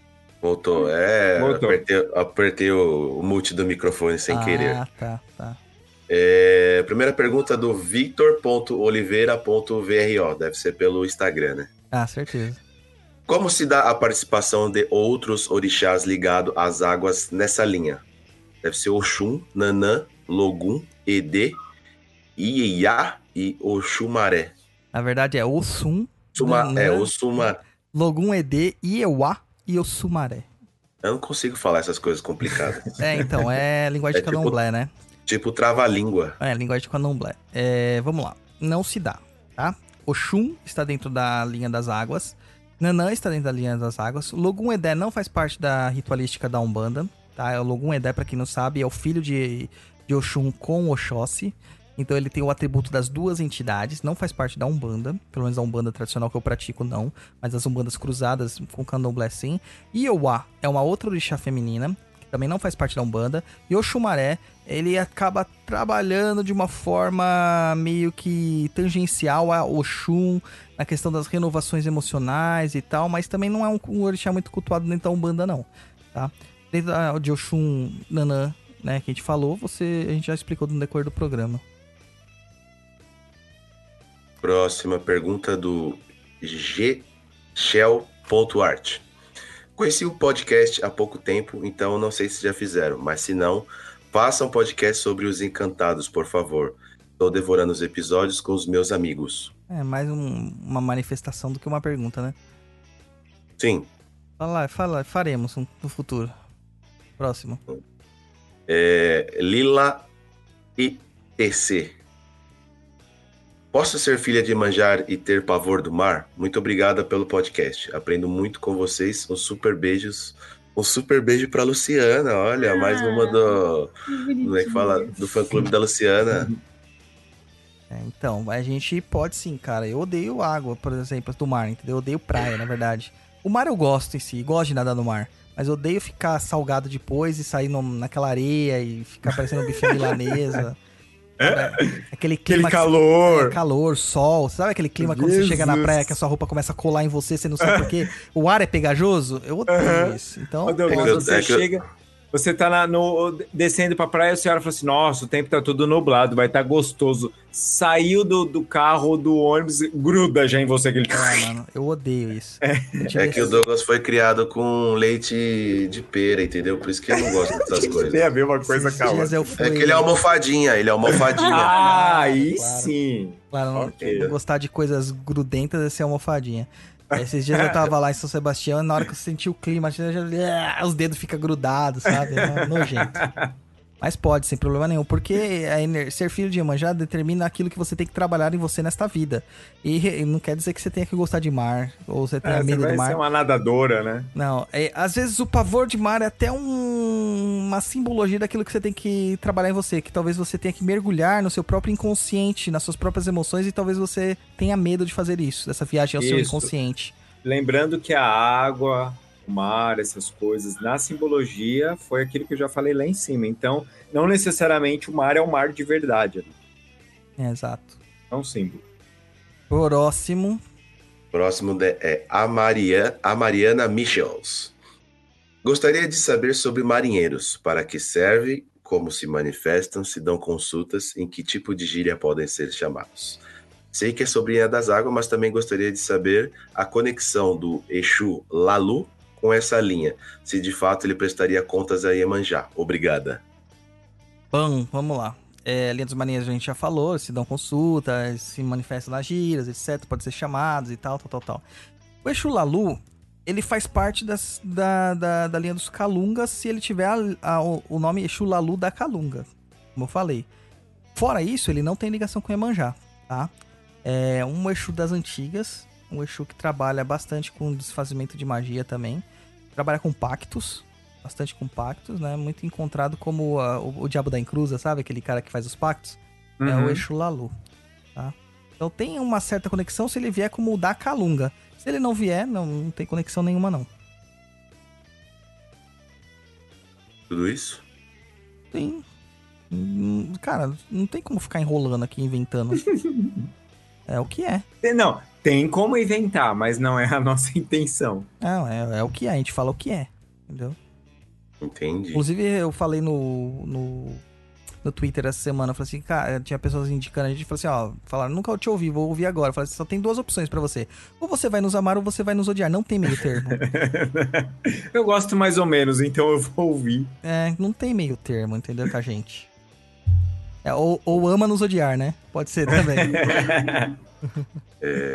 Próxima pergunta do O Santos L. Já ouviram falar sobre Festa do Povo d'Água? Geralmente ocorre no final do ano com incorporações de elementais e etc. Então, nunca ouvi falar, e eu acredito que no caso aqui sejam incorporações de encantados, né? Porque, como eu falei, elementais não se manifestam dessa forma. Sereias, undinas, iaras e afins, eles são encantados, tá? É, não são elementais. Elementais é, é um simbolismo de um elemento primitivo, né? E na magia a gente associa lá salamandras, a sílfides, Fogo, né? Gnomos, duendes e afins. Então, não conheço a festa, mas eu acredito que você tenha falado sobre encantados. Tá bom essas perguntas, eu tô respondendo tudo mais ou menos. Próxima pergunta do Daniel Assis 93. Dentro dessa linha, seres elementais como as sereias podem incorporar nos seres humanos? Então, mais uma vez, a confusão de nomenclatura. Elas são seres encantados. Podem, podem incorporar. Seres elementais não incorporam, eles irradiam. Então, quando você vai trabalhar com elementais, você vai sentir irradiações. Que é muito diferente de uma incorporação. Uma irradiação não te faz mover o braço sozinho. Tá? Não faz você falar coisas sozinhos. Você vai sentir uma certa manifestação. Vamos supor que você vai fazer um trabalho com elementais. A radiação dos elementais vai te trazer certa ira ou certo ímpeto. É isso que você vai sentir. Vai trabalhar com energia dos, de, de gnomos, vai sentir uma certa avareza, etc. É assim. Entendi. É, Águia Luz. Salve, salve, galera do Papo na Encruza. Por que a linha das águas, como culto a Iemanjá, festa de marinheiros e etc., são tão ligados e mais acessados no final do ano? Por favor, falar sobre os elementais aquáticos. Abraço a todos. Ah, e ainda não recebi meu eixo usado. Ih, Recebeu. cobrando, hein? É, recebeu sim, é que ele tinha dado o endereço da mãe dele com o número do apartamento dele, cara. Então ficou meio confuso, mas o porteiro recebeu e ele já conseguiu recuperar o, o negócio. Até, né, Roy? Fala aí do, das pessoas aí do que receberam o eixo usado. Pra ter calminha. Gente, gente, por favor, quem recebeu e é do Catarse, é, entra lá, porque dá pra marcar como recebido. E aí a gente sabe quem tá recebendo. Quem não recebeu, tem que esperar mais ou menos até o dia 20 de janeiro pra vir reclamar. Por quê? Porque é o prazo que o correio dá pra gente de reclamação. É. Então, antes disso, não adianta você, "Ei, eu não recebi. Eu vou olhar lá no correio, se tiver em trânsito, ainda não posso entrar, entrar com reclamação até bater o tempo. E outra, é, se você eh, se, se você entrar em contato comigo antes disso, eu, eu tenho que esperar, não adianta. Então, dia 20, se você não tiver recebido, o que, que você vai fazer? Vai mandar um e-mail pro e-mail do Rodrigo com o seu nome igual ao do Catarse. E se você escrever um nome maluquinho no Catarse, é o mesmo que você vai mandar pra gente. Porque teve gente que não colocou o nome real, colocou um Apelido. apelido. Então tem que ser aquele mesmo apelidinho, o seu CEP e a sua cidade. Não adianta pegar, mandar pro Douglas assim, não recebi meu livro. Vai falar, eu não tenho bola de cristal, a gente precisa desses, desses dados. A, Pelo a bola de cristal quebrou. É, quebrou, não dá. Então, por favor, se no dia. Ó, não é pra você mandar e-mail no dia 20, é pra vocês me mandarem no dia 21. Você não recebeu, me manda. Me manda nada, manda pro Rodrigo. É no Catarse mesmo. no e-mail do manda, Catarse já- você vai mandar, vai chegar direto pra caixa dele, porque a gente vai conseguir bater o que, que pode ter acontecido, se está em trânsito, se não está, o que, que aconteceu.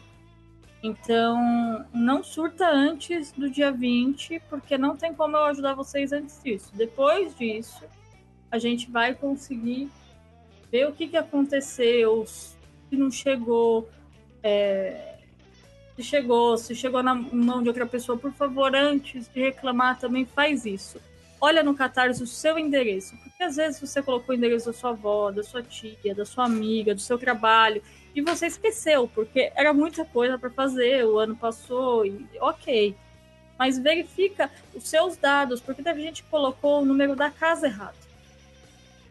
E aí é, É. óbvio que não ia chegar na casa da pessoa. É. E aí a pessoa, ah, mandei errado, e agora? Eu fiz e agora vai voltar e você vai ter que pagar o frete. Então, se você não confirmou o seu endereço, se você colocou no endereço errado e outra pessoa recebeu, você vai ter que na sua cidade reclamar com quem recebeu. Aí eu já não tenho culpa disso. Então, antes também de virem reclamar, dá uma checada no endereço de vocês para ver se vocês colocaram certinho lá no Catarse. Porque foi enviado para exatamente o que vocês preencheram. A gente não inventa nada. É Ctrl-C, Ctrl-V e correio. Então, é, por favor, verifiquem essas coisas. Não recebeu? Entra lá no Catarse para mandar para o Rodrigo a mensagem com esses dados. O nome tem que ser exatamente como estava no Catarse, porque isso me ajuda a conseguir localizar vocês. Porque se vem com outro nome, eu não localizo. Então, o mesmo nome que está no Catarse, a cidade e o CEP. E aí a gente vai receber. Não adianta mandar isso e querer a resposta em uma hora. A gente trabalha. Às vezes a gente não está em casa. Então, assim que a gente chegar, a gente vai estar respondendo tudo. Não- ninguém vai ficar à míngua. Não se preocupem. Porém, é, só, só façam isso. Espera até o dia 20. Não recebeu. Quem foi da, da última leva dos remanescentes, é, o próprio site do, do- da loja integrada. Gera já o rastreio para vocês, então vocês recebem tudo. Quem é do Catarse, eu já expliquei, não dava para enviar o rastreio. Então eu consigo depois verificar. Não adianta vir falar para mim, ah, mas a minha cidade não entregam, então eu preciso do rastreio. Não se preocupa que o correio, o correio, ó, o correio vai contactar vocês quando chegar na sua cidade. Não existe chegar no correio e ficar lá para você adivinhar que chegou. É, até porque não, vem nada pra gente, Não, né? a, a gente também não tem como. Então eu preciso desse prazo. Se tiver acontecido alguma algum problema, tal, de fato não tiver chego, o correio tiver consumido o livro, aí a gente vai resolver. Mas se acalmem. Não, por favor, não fiquem estressados antes disso e não adianta ficar mandando mensagem antes disso, porque eu preciso do prazo do correio até para abrir reclamação. Antes disso, não posso ficar abrindo, porque eles não vão responder. E assim, se eu precisar abrir uma reclamação no correio, pode demorar até 30 dias úteis para eles me responder. Então não adianta também vocês ficarem, "Ah, e a minha resposta, é a minha resposta, cara. Eu tenho que. É tudo um processo. Infelizmente, o correio não é ótimo a ponto de tudo resolver muito rápido. E pode demorar. Foi fim de ano. O correio é foda. A gente sabe como é o fim do ano. Tudo demora, tudo, tudo fica fora do ar. Então agora as coisas estão se normalizando. Então, calma. E por favor, quem recebeu, se puder, por obsequio, entra lá no Catarse e coloca que foi recebido, porque isso ajuda até para o Catarse saber que a gente enviou as recompensas, que vocês receberam, tal, porque uma hora ou outra o Catarse acaba perguntando também para vocês. Então, se vocês colocarem antes, até cria uma credibilidade melhor para a gente, para o próprio Catarse saber que a gente cumpriu com aquilo que a gente a gente prometeu Prometeu. para vocês. Isso. Ó, só pra falar aqui, vocês viram quem tá aqui ao vivo aqui com a gente? Na Ah. última pessoa ali. Nossa, Luana. nossa deusa. Nossa Ah, Tinha deusa. que ser a melhor pessoa. Luana, nós te amamos. Arremos um padê pra você na encruzilhada antes do, do programa, tá? Você pegou agora, volta lá no comecinho do programa que você vai ver a nossa homenagem a você. E a Isso. Luana, seu pacote E- é grandão. É. E outra coisa, o Pessoal, sabe quem recebeu também? A Cláudia, da Suíça, que às vezes mandava conversar bastante Aham. com a gente também. Ela recebeu também, agradeceu e falou que o livro é maravilhoso. É, o povo do exterior, é, eu vou deixar aqui um pedido de desculpas por ter sido o último que a gente enviou, porque isso foi um pedido da mulher do correio pra gente. É. Porque como a gente tava indo todo dia com 80 livros pra eles, ela falou. o A gente envio- ficava o em média uma hora e meia, duas horas é, no A gente correio. ficava tudo isso lá e ela tem. Eles têm que criar um formulário com umas 15 folhas que a gente tem que assinar. Então ocupa muito tempo deles. Então ela falou: se vocês puderem vir trazer eles aos poucos, hein? Como era um, número razoável, eu falei pra ela: se eu trouxer X números de uma vez, tem problema? Ela falou: não, mas por favor, ajuda a gente também. Então. Eu avisei depois para todo mundo por e-mail que ia ser enviado em tal época e foi enviado certinho, todo mundo todo mundo foi enviado, não teve, não ninguém ficou de fora da brincadeira, tá, gente? A questão agora é só esperar até o dia 20, se não receber, aí sim vocês entram com aqueles dados que eu pedi, por favor. E verifiquem no Catarse o endereço antes de ficar bravo também. Isso. Então vamos para a próxima perguntinha do Luiz. Vamos. É, do Gabriel ou Gabriela Lupinhas. Incorporei alguma entidade no trabalho de praia de- da casa que, em que eu frequento. E ela fazia movimentos bastante dinâmicos com o braço, com a cintura como se estivesse na água. Poderia ser uma sereia ou poderia também ser alguma cablo- cabocla da linha de Iemanjá. Já ouvi dizerem que sereias não incorporam e outras vezes e que incorporam. Qual a opinião de vocês? É, podia ser o Michael Phelps também, né? É, o Michael Phelps está vivo ainda. Aí você pode, linha dele. você pode incorporar pessoas vivas, mas isso fica para um próximo trabalho. É, é, então, possivelmente era uma sereia, cara. Possivelmente uma sereia, pela forma, como você falou dos dinâmicos. e tal. Os caboclos, eles não se manifestam de formas mais dançarinas, por assim dizer, né? Eles se manifestam de uma forma mais coe- coesa. E até porque eles são mais próximos da, da energia humana. Agora, os, os encantados, eles são porra doida, né? Eles fazem o que eles quiserem. Então, eles dançam mais e tal. Provavelmente, pelo que você cita aqui, é uma sereia mesmo. E eu acredito que as sereias incorporam sim, tá? É, tem uma forma pró- própria de incorporação, claro, ela não é incorporada para dar consultas, mas a incorporação dela ocorre sim. Ela até canta, né, Douglas? É canta. Uh! É, então, Nossa Senhora mesmo, Iemanjá, isso é... Você tá bem, Luiz, Tá no tá? programa, Luiz. Tá o Luiz programa. aprendeu. Amanda Teixeira de Oliveira. Quais as qualidades e defeitos de filhos de Iemanjá? Não Qualidade. existe defeito. Defeito tem vários. Tá tendo festa aí, hein? Aê, é o Corinthians. Qualidade é basicamente serem seres abertos emocionalmente, né? Quando estão polarizados pro lado positivo. Terem famílias, boas mães, etc. Quando estão polarizados pelo lado positivo. Existe muita filha de Iemanjá aí que é uma bosta. É, como mãe, como mãe, tô falando. Tá? Porque elas estão Ai, Jesus! que elas estão polarizadas com a energia pro lado negativo, tá? É, defeito, ba- o defeito mais característico de Iemanjá é falta de paciência e fofoca. São os mais característicos. Nossa. Eu vou fazer o Tinder da Macumba ainda com as informações da coroa, mano. Tô falando que eu Não vou é, o- fazer. não é, não é o Pessoal, Tinder, Tinder quem- quem- Kumba? Quem for programador, estiver disposto a trabalhar de graça, De grátis.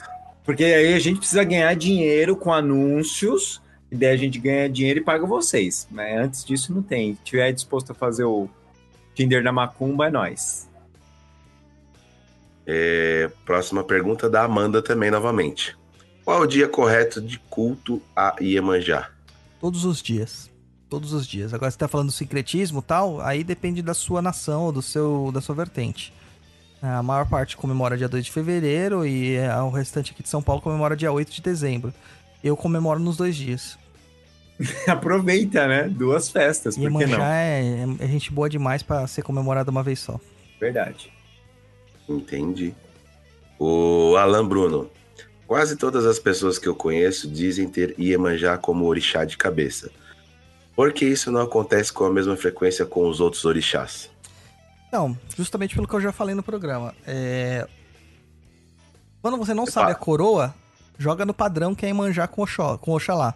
Entendeu? Esse é o padrão. E Iemanjá é uma energia muito ampla, né? Como eu já expliquei. Há muitas pessoas que são jogadas para Iemanjá, na verdade, elas são é, filhas de outras entidades, como Nanã e Oxum. É bem comum acontecer essa, essa mistureba. É, próxima pergunta, Taiguara Celso. É, a falange de marinheiros são Exus? Por incrível que pareça, cara, não são. E é uma pergunta muito, muito recorrente essa daqui que eu recebo também. Eles têm um jeito mais bonachão tal, mas eles não são Exus, não. Como você falou, mais parecido com baiano, né? É, são mais parecidos com baianos. Pergunta do Taiguara novamente. Como podemos compreender a interação da falange de Ogum Beiramar e a linha das águas? Bom, Ogum Beiramar é um falangeiro de Ogum, falamos já sobre ele na linha de Ogum, linha de demanda.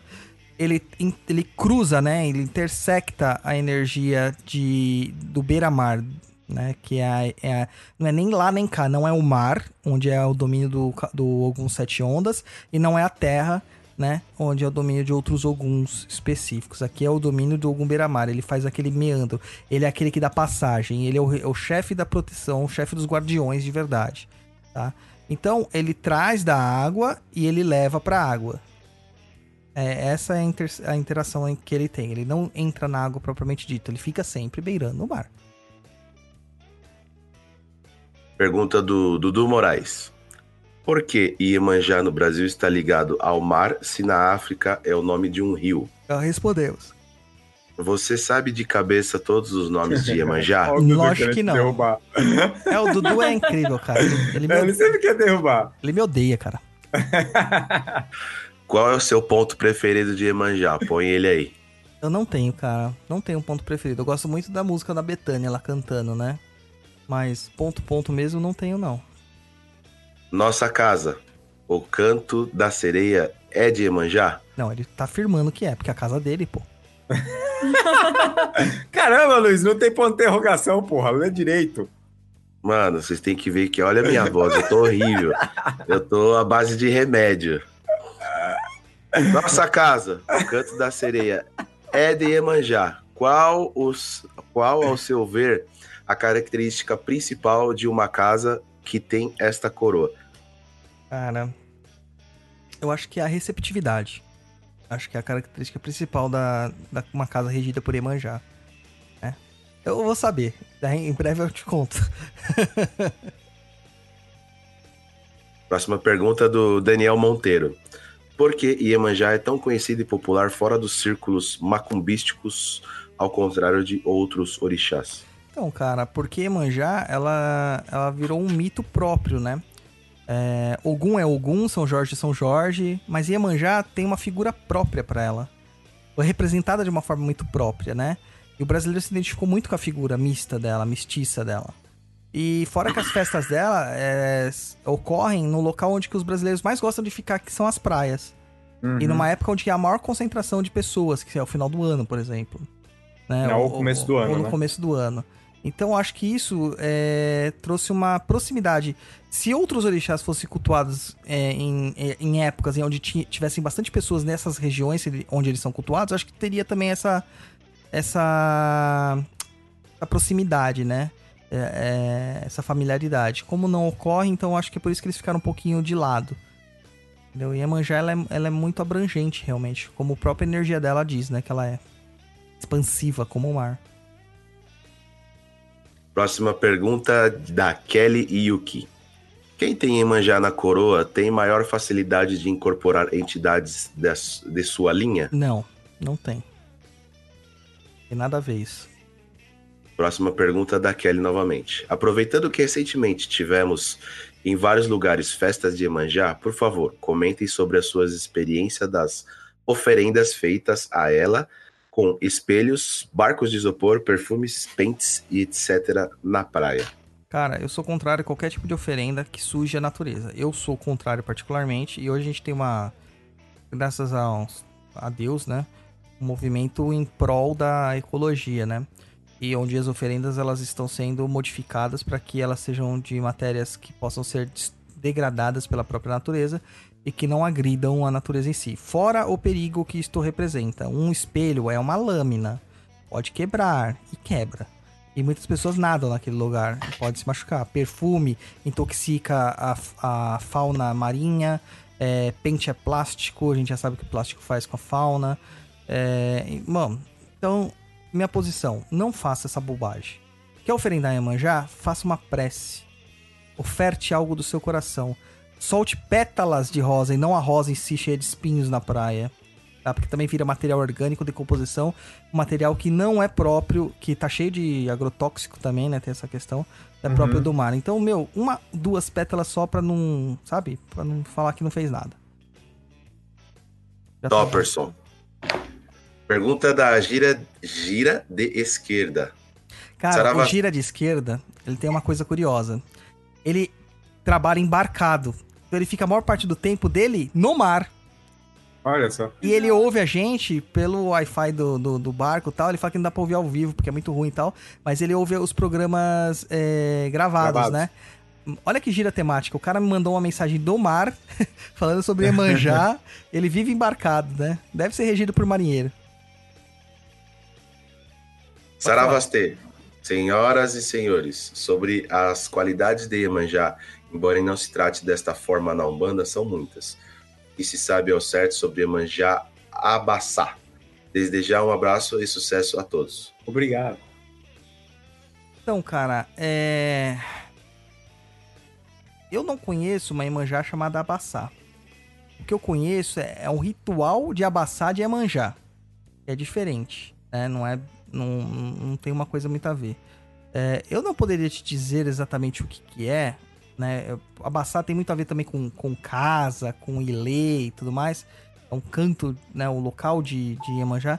Porque eu não sou é, praticante, né? de candomblé. E isso é uma coisa muito própria, se eu não me engano, é de Queto, cara. Eu não tenho certeza também, eu posso estar falando um monte de bobagem, tá? Então eu não vou me arriscar a dizer pra você do que se trata, porque infelizmente não é meu meu métier. Próxima pergunta do Brendo Henrique.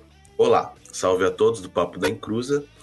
Então, certa vez eu ouvi de pessoas que Iemanjá sempre quer ter teus filhos por perto dela. Por isso que é filho dela deve ter mais cuidado quando vai nadar em rios, mar e etc. Não, Brendo, eu vou te explicar o que acontece. A pessoa que acha que é filho de Iemanjá ou de algum, ou de Oxum, no caso, acha que nada pra caralho, acha que é a própria sereia, entendeu? O tritão. É um tritão. Sereia encarnada, sereia É, É encarnada. Poseidon, sabe? E, mano, ele vai se arriscar mais. Lembrando. Ele vai que- acreditar que a, que, que Iemanjá vai salvar, não vai deixar ele se afogar. É, lembrando que os amigos bombeiros de praia sempre dizem que aqueles, os- as pessoas que morrem afogadas são as que sabem nadar e não as que não sabem. É, Porque quem não sabe não se verdade. arrisca. Tá? Verdade. Então não tem nada a ver. Não é que a Iemanjá quer levar ela, quer levar. Na verdade, ela devolve o corpo depois e fala: volta, oferenda, desgraçada. Entendeu? Essa merda, não. A merda que não sabia nem que podia se afogar, desgraça. Então é é assim, não tem nada a ver, não. Vai lá dar trabalho pra família. Nossa, como vocês são sutis, Jesus. Tô impressionado. Ah, gastar 7 mil reais no caixão, e ainda la- lacrado porque você tá todo inchado, desgraça. É, Vai fazer subir a praia pra, pra ser enterrado no Vila Formosa, filho Nossa, da puta. mano. O seu caixão ficar depois exposto pra todo mundo ver, com os cachorros lambendo seus ossos. É isso aí. Isso aí. Ai, Próxima pergunta do Renan Guarnieri. Guarnieri. Oxum não tem linha? Porra, foi essa? Guarnieri. É, é novela, ele tá, le- tá É lembrando de novela. É Re- Renan Guarnieri. É, todo mundo fala, todo mundo fala italiano pra Globo, né? Guarnieri. Oxum não tem linha, Oxum tem falange, a gente já falou sobre isso aí. Isso. E por, por isso que ela está junto com Iemanjá. Exato. Brendo Henrique, aproveitando que vocês falaram do Filhos de Iemanjá, pergunta: é interessante filhos da Umbanda saber o orixá de cabeça? Ué, de novo? A gente já falou, né? episódio 24 É você- de cabeça. É, é que você É, respondeu duplica. no ao vivo, lá, lá no início, Douglas. Ah, é, tá certo, verdade. Ah, É, o Luiz aí não atualizou, pegou. mano? Pô, o Luiz tá fazendo o que aqui no programa, mano? O Brendo Henrique fez. ele, cara. Ó, o próximo é, É. igual. Ah, o Luiz, tá, o Luiz tá, tá demais, cara. O Luiz, essa gripe do Luiz que nunca passa, mano. Nossa, cara, vai fazer o quê? Uns três meses que o, que o Luiz tá com, com gripe? É, deve Isso é ser. falta de amor. Isso é maleita, cara. Maleita. É, Ixi. minha avó falava isso aí. Ai, What's, Deus. what's por is that? É, procura lá na tradição que você vai saber. É tipo malária, mano.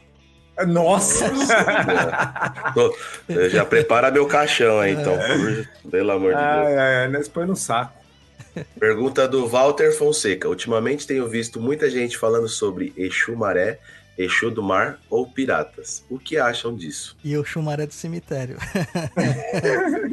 Bom, Exu Maré é um Exu realmente da, de, que trabalha com mar e tudo mais, trabalha com, no- na lida das marés.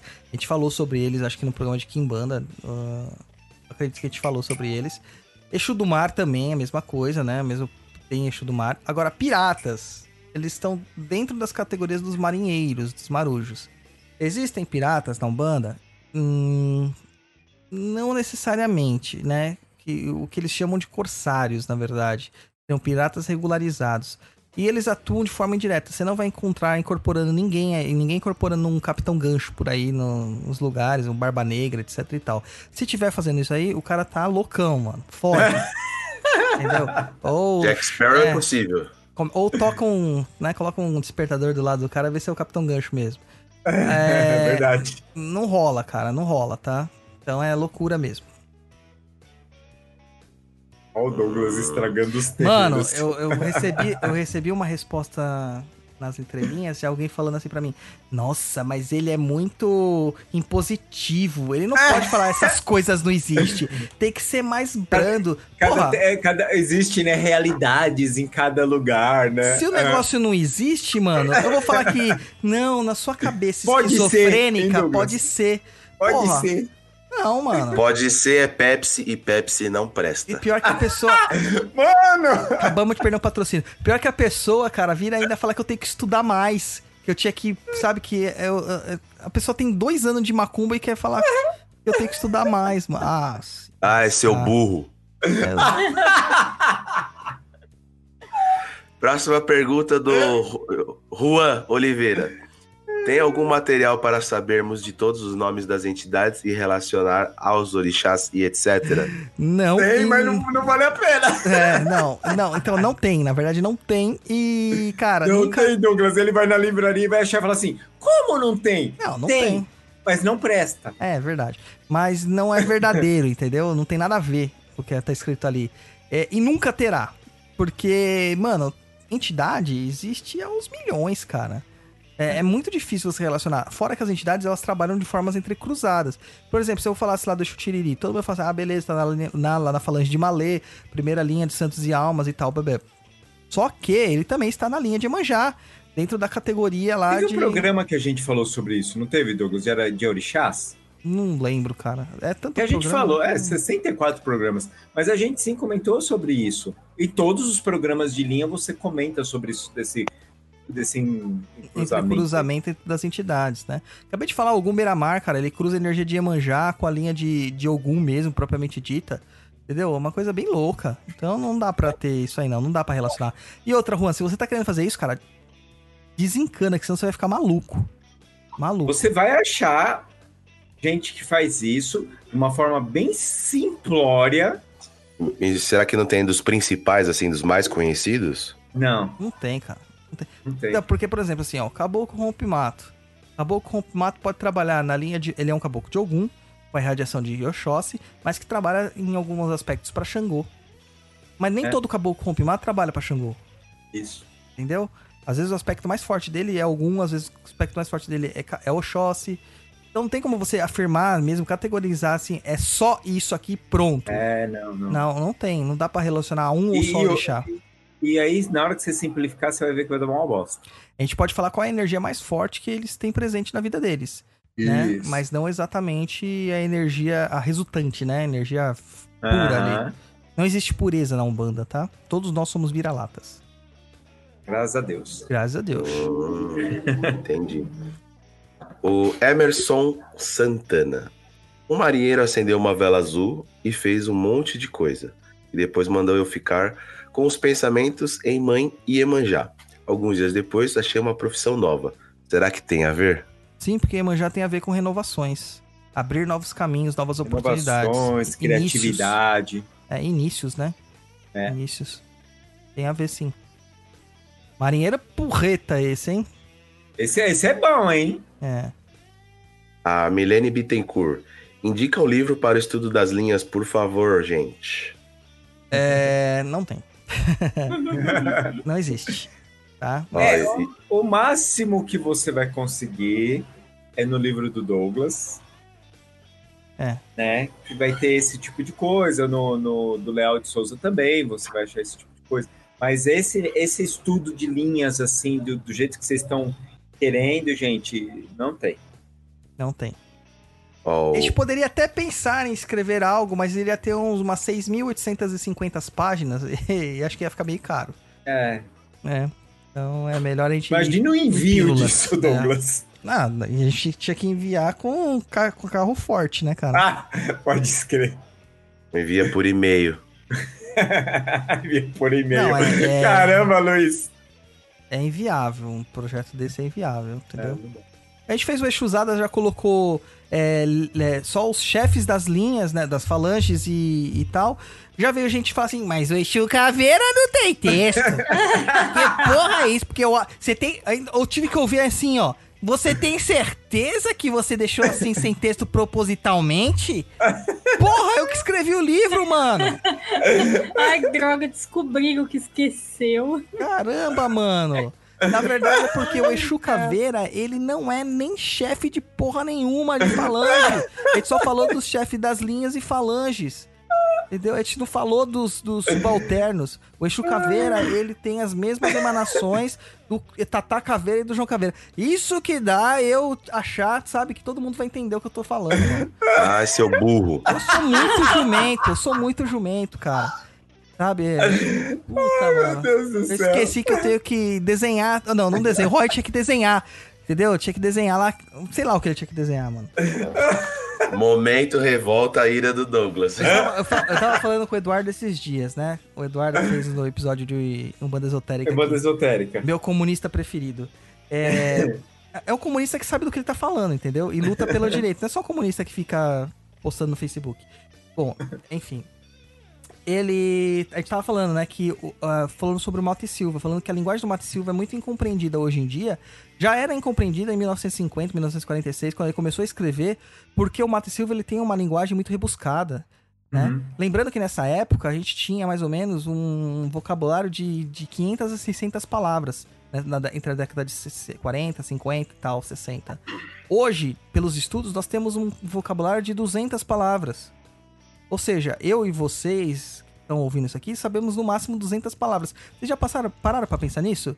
Então, compreender certas articulações verbais, como a gente vê é, é, é, criadas por aí, né? Certas orações e frases, fica muito complexo para os dias atuais, porque a gente simplificou muito. Hoje nós temos muita Nossa. informação. Ô Douglas, Ah. ô Douglas, rapidão. Imagina se o Exusada foi aquele seu primeiro que eu cheguei e falei, não, Douglas, muda isso, por favor. É. Tava ferrado, porque era um texto muito mais profundo, né? Nossa, muito mais. Eu deixei numa linguagem bem acessível, cara. Uma linguagem mais mal- malemolente, marota, moleque, de quando tudo era mato, entendeu? E. Então. Na época dos RPG, né? É, a gente tinha uma. Uma, um- uma quantidade de vocabulário maior e ele já era incompreendido. Imagina hoje. Isso se dá pra tudo que a gente escreve. Às vezes eu escrevo um texto falando exatamente o que eu queria falar. O céu é azul. A pessoa entende que o céu é feito de bolinhas rosas. Mas, cara, você lê, tá escrito o céu é azul. É claro. Não, sabe qual que é o pior, Douglas? É aqueles seus textos, eu acho muito bom isso, cara. Você escreveu, a pessoa escreve a mesma coisa embaixo te refutando, cara. Exato, exato. Eu falo, mano, não é possível, cara. Teve o, o- nesse vídeo mesmo que eu fiz, o último vídeo que eu postei falando sobre como as entidades nos escolhem lá no YouTube. Aham. Inclusive, deixa eu falar um negócio para as pessoas que nos ouvem. Vocês, seus maledetos que nos ouvem, O, o YouTube me informa que 54% da minha audiência é de não inscritos, seus maledetos. Então vão lá e se inscrevam naquela porcaria daquele canal do Perdido em Pensamentos, por favor. Tá? Tô ficando triste com isso. Aí. Tô impressionado. Começou bem, mano. É, não, eu comecei, eu comecei bem mesmo. Eu tô impressionado com essa pessoa hoje, sério. Nunca vi o Douglas Pistola. Ai, ai, não tô não. Aí é, é energia de manjar. é treteira também. Então, naquele, naquele vídeo que eu postei, eu estava falando exatamente algumas coisas e a pessoa me refutou com as minhas próprias falas, falando o que eu tinha falado. Eu falei assim, gente do céu, mano, essa pessoa não ouviu nada do que eu falei, tá muito louca, bicho. Aí a Wasca bateu forte ali, estragada, batizada com aquela Belo Horizontina lá que tá com mal. querosene. É. Puta merda, bicho. O Sardani que fala, o que, que é, filho? Tomou a- ayahuasca com querosene. É isso aí. Ai, meu Deus. Não, Exu Caveira não tá na Exusada, chega!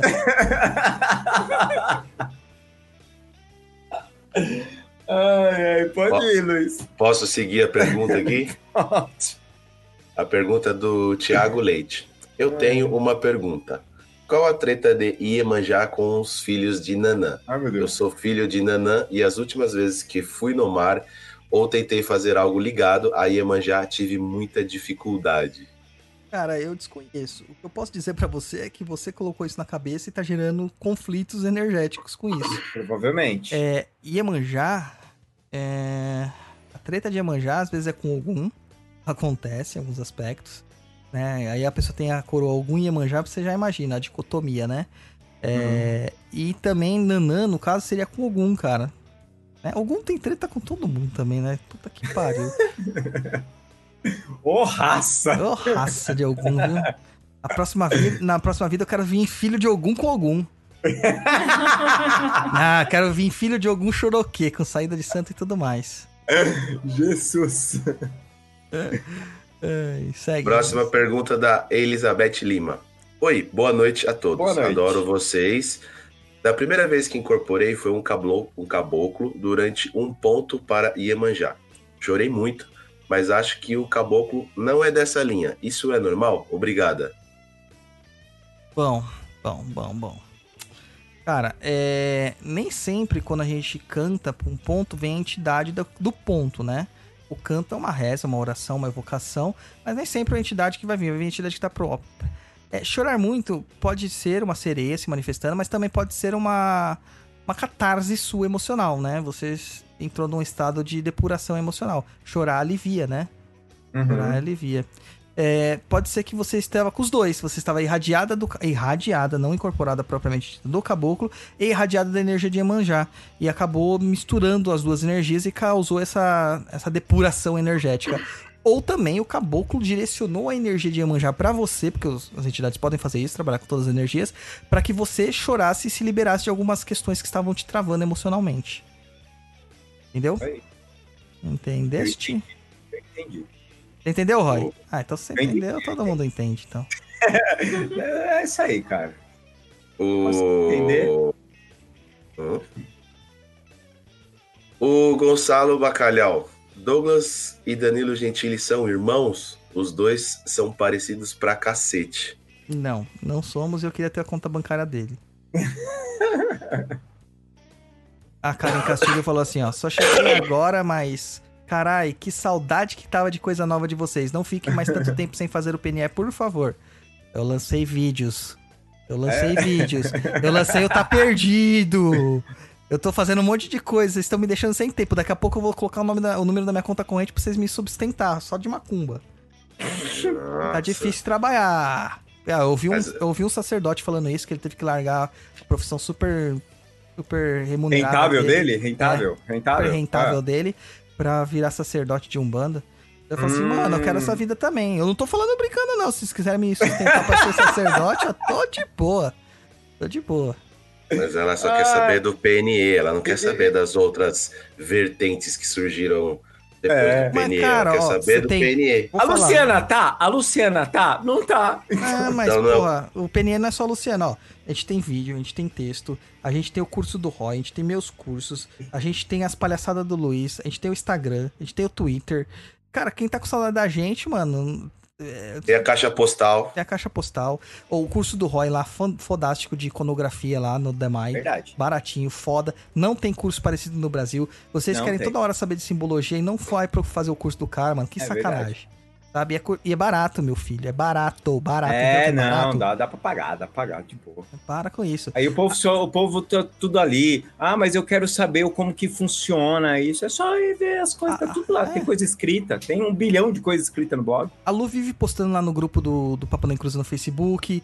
Ah, ela vive postando no Instagram dela as guloseimas maravilhosas que ela faz. É.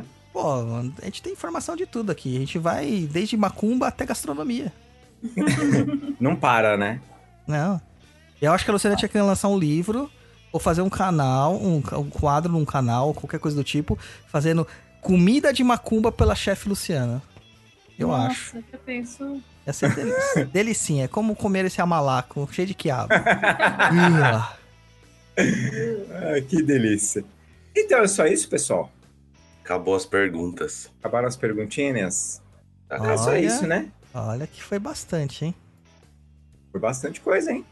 Entendeu? Entendeu? O Doiai, manja. Tá aí. É, mais alguma, vocês têm mais algum recado pra dar, pra passar pro pessoal? A gente já pode se despedir? Ah, já passei todos no meu momento pistola, né? O que acontece que você tá assim hoje? Fala pra mim. Cara, acho que é porque é energia de manjar. Eu fiquei emo- É. emocionado. Entendeu? Tem deste. Entendeu? Deixa eu ler o último que colocaram aqui. Ah, peraí, a Karen Castilho tá falando aqui, né? Isso, exatamente. Vou, Uhum. ler, vou ler aqui o que ela tá falando. É, minha coroa é Omulu com Yansan.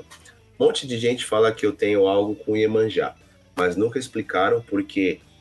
Mas nem encano. Mas é só tocar. É Eram duas ventarolas. Que eu rodo em uma hora ventanas. É, em uma Eu hora rodo uma descobri hora. Então, o que acontece, cara, é o seguinte. Pelo Itã, pela mitologia, pelos mitos, o Mulu, ele é criado por Iemanjá. Ele é filho de Nanã, abandonado por Nanã, e ele é criado por Iemanjá. Então já cria uma, uma energia próxima. Ele é o orixá da areia. né? Ele tá ali na areia, além do Campo Santo, né? Então ele tá ali na areia. Também é o orixá da morte, como a gente sabe. Então ele tá associado à calunga pequena e à calunga grande. Tem vários tipos de ligação. Yansan está ligada também ao Mulu, porque é aquela que, que curou né, o Baluaê, no caso, antes dele virar o Mulu. Com, a- com os ventos dela, transformou todas as feridas dele em pipoca. Entendeu? Então tem todas essas conexões aí pra você. Lucas Paul também fez Sim. uma pergunta. Calma aí. Quando estou incorporado com o caboclo e começo a tocar para as linhas das águas, começo a me mexer muito, começo a me mexer muito os braços. Pode ser indício que o caboclo tem ligação com essa linha? Mesmo que eu respondi da outra vez. Pode, mas não quer dizer que é. Pode ser que ele só simplesmente esteja irradiando aquela energia porque você precisa, que seu emocional talvez precise naquele momento. Basicamente A isso. gente aproveita pra fazer isso. É, não encana com isso, gente. Deixa a entidade trabalhar. É. Não sabe? fica procurando a resposta pra tudo, né? Não, é até legal procurar respostas para suas dúvidas, mas na hora do trabalho, deixa a entidade trabalhar. Sabe? Não questiona a entidade durante o trabalho, questiona depois. Deixa acabar o trabalho, daí você anota tudo aquilo mentalmente e você começa a refletir sobre aquilo pra aprender. Entendeu? Mas é isso que ele tá fazendo agora. Ele Sim, sim, guardou. É porque tá a galera, a galera sente. Eu falo isso por experiência de terreiro, né? Das desenvolvimentos que eu já liderei. A pessoa ela fica tão impactada com o que tá acontecendo, fazendo tantas perguntas naquele momento, que ela se priva de sentir o momento e permitir que aquilo aconteça. Né? É complexo. Aproveita o rolê. É perplexo. Luciana, seu tchauzinho. Ô, louco. Já assim? Já sim. Tá certo, então. Gente, obrigada por por estar acompanhando, por, por tudo aí, pelos recadinhos bonitinhos de saudade. Vocês são muito legais. e quem comprou eixo usado espera que vai chegar. Se não chegar, rebobina o programa e vê aí o que é para vocês fazer. Vai. Nossa, Se rebobina, entregou a idade. Luiz. Pessoal, desculpa a minha voz aí. Tô ruim mais uma vez. Mas muito obrigado aí por nos acompanhar. E 2020 começou. Desejo a todos aí um ótimo ano. E que a gente vai estar aí no próximo programete, tirando as dúvidas de vocês. Mandem suas perguntas, estaremos sempre aqui. Beijo, um abraço. Oi. Você tem que terminar direito essa porra. Por quê? Tô terminando errado? Começo do ano e você não, não terminou do jeito que você tem que terminar sempre, cara. É, vai Corinthians, é Ah, lógico. bom. Ah, isso é sempre, forever. Vai Corinthians. É isso aí, pessoal. Obrigado por acompanhar a gente aí até esse horário. Quem estiver ouvindo offline aí também, muito obrigado. E a gente se vê num próximo programete. Aí, Douglas.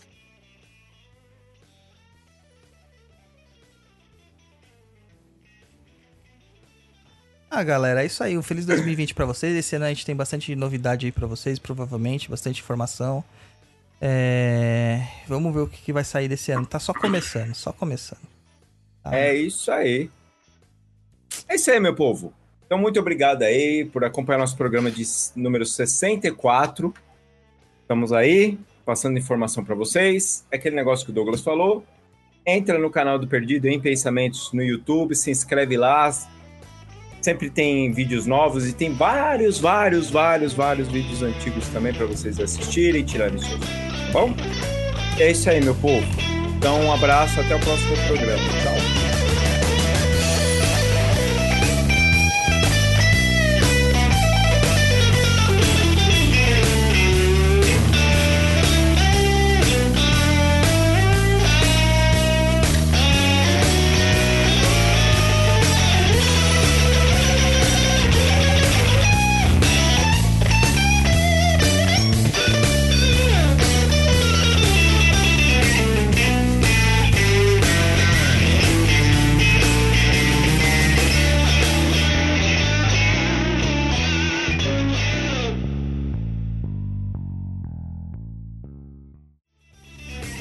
Você acabou de ouvir Papo na Encruza. Acesse www.paponaencruza.com.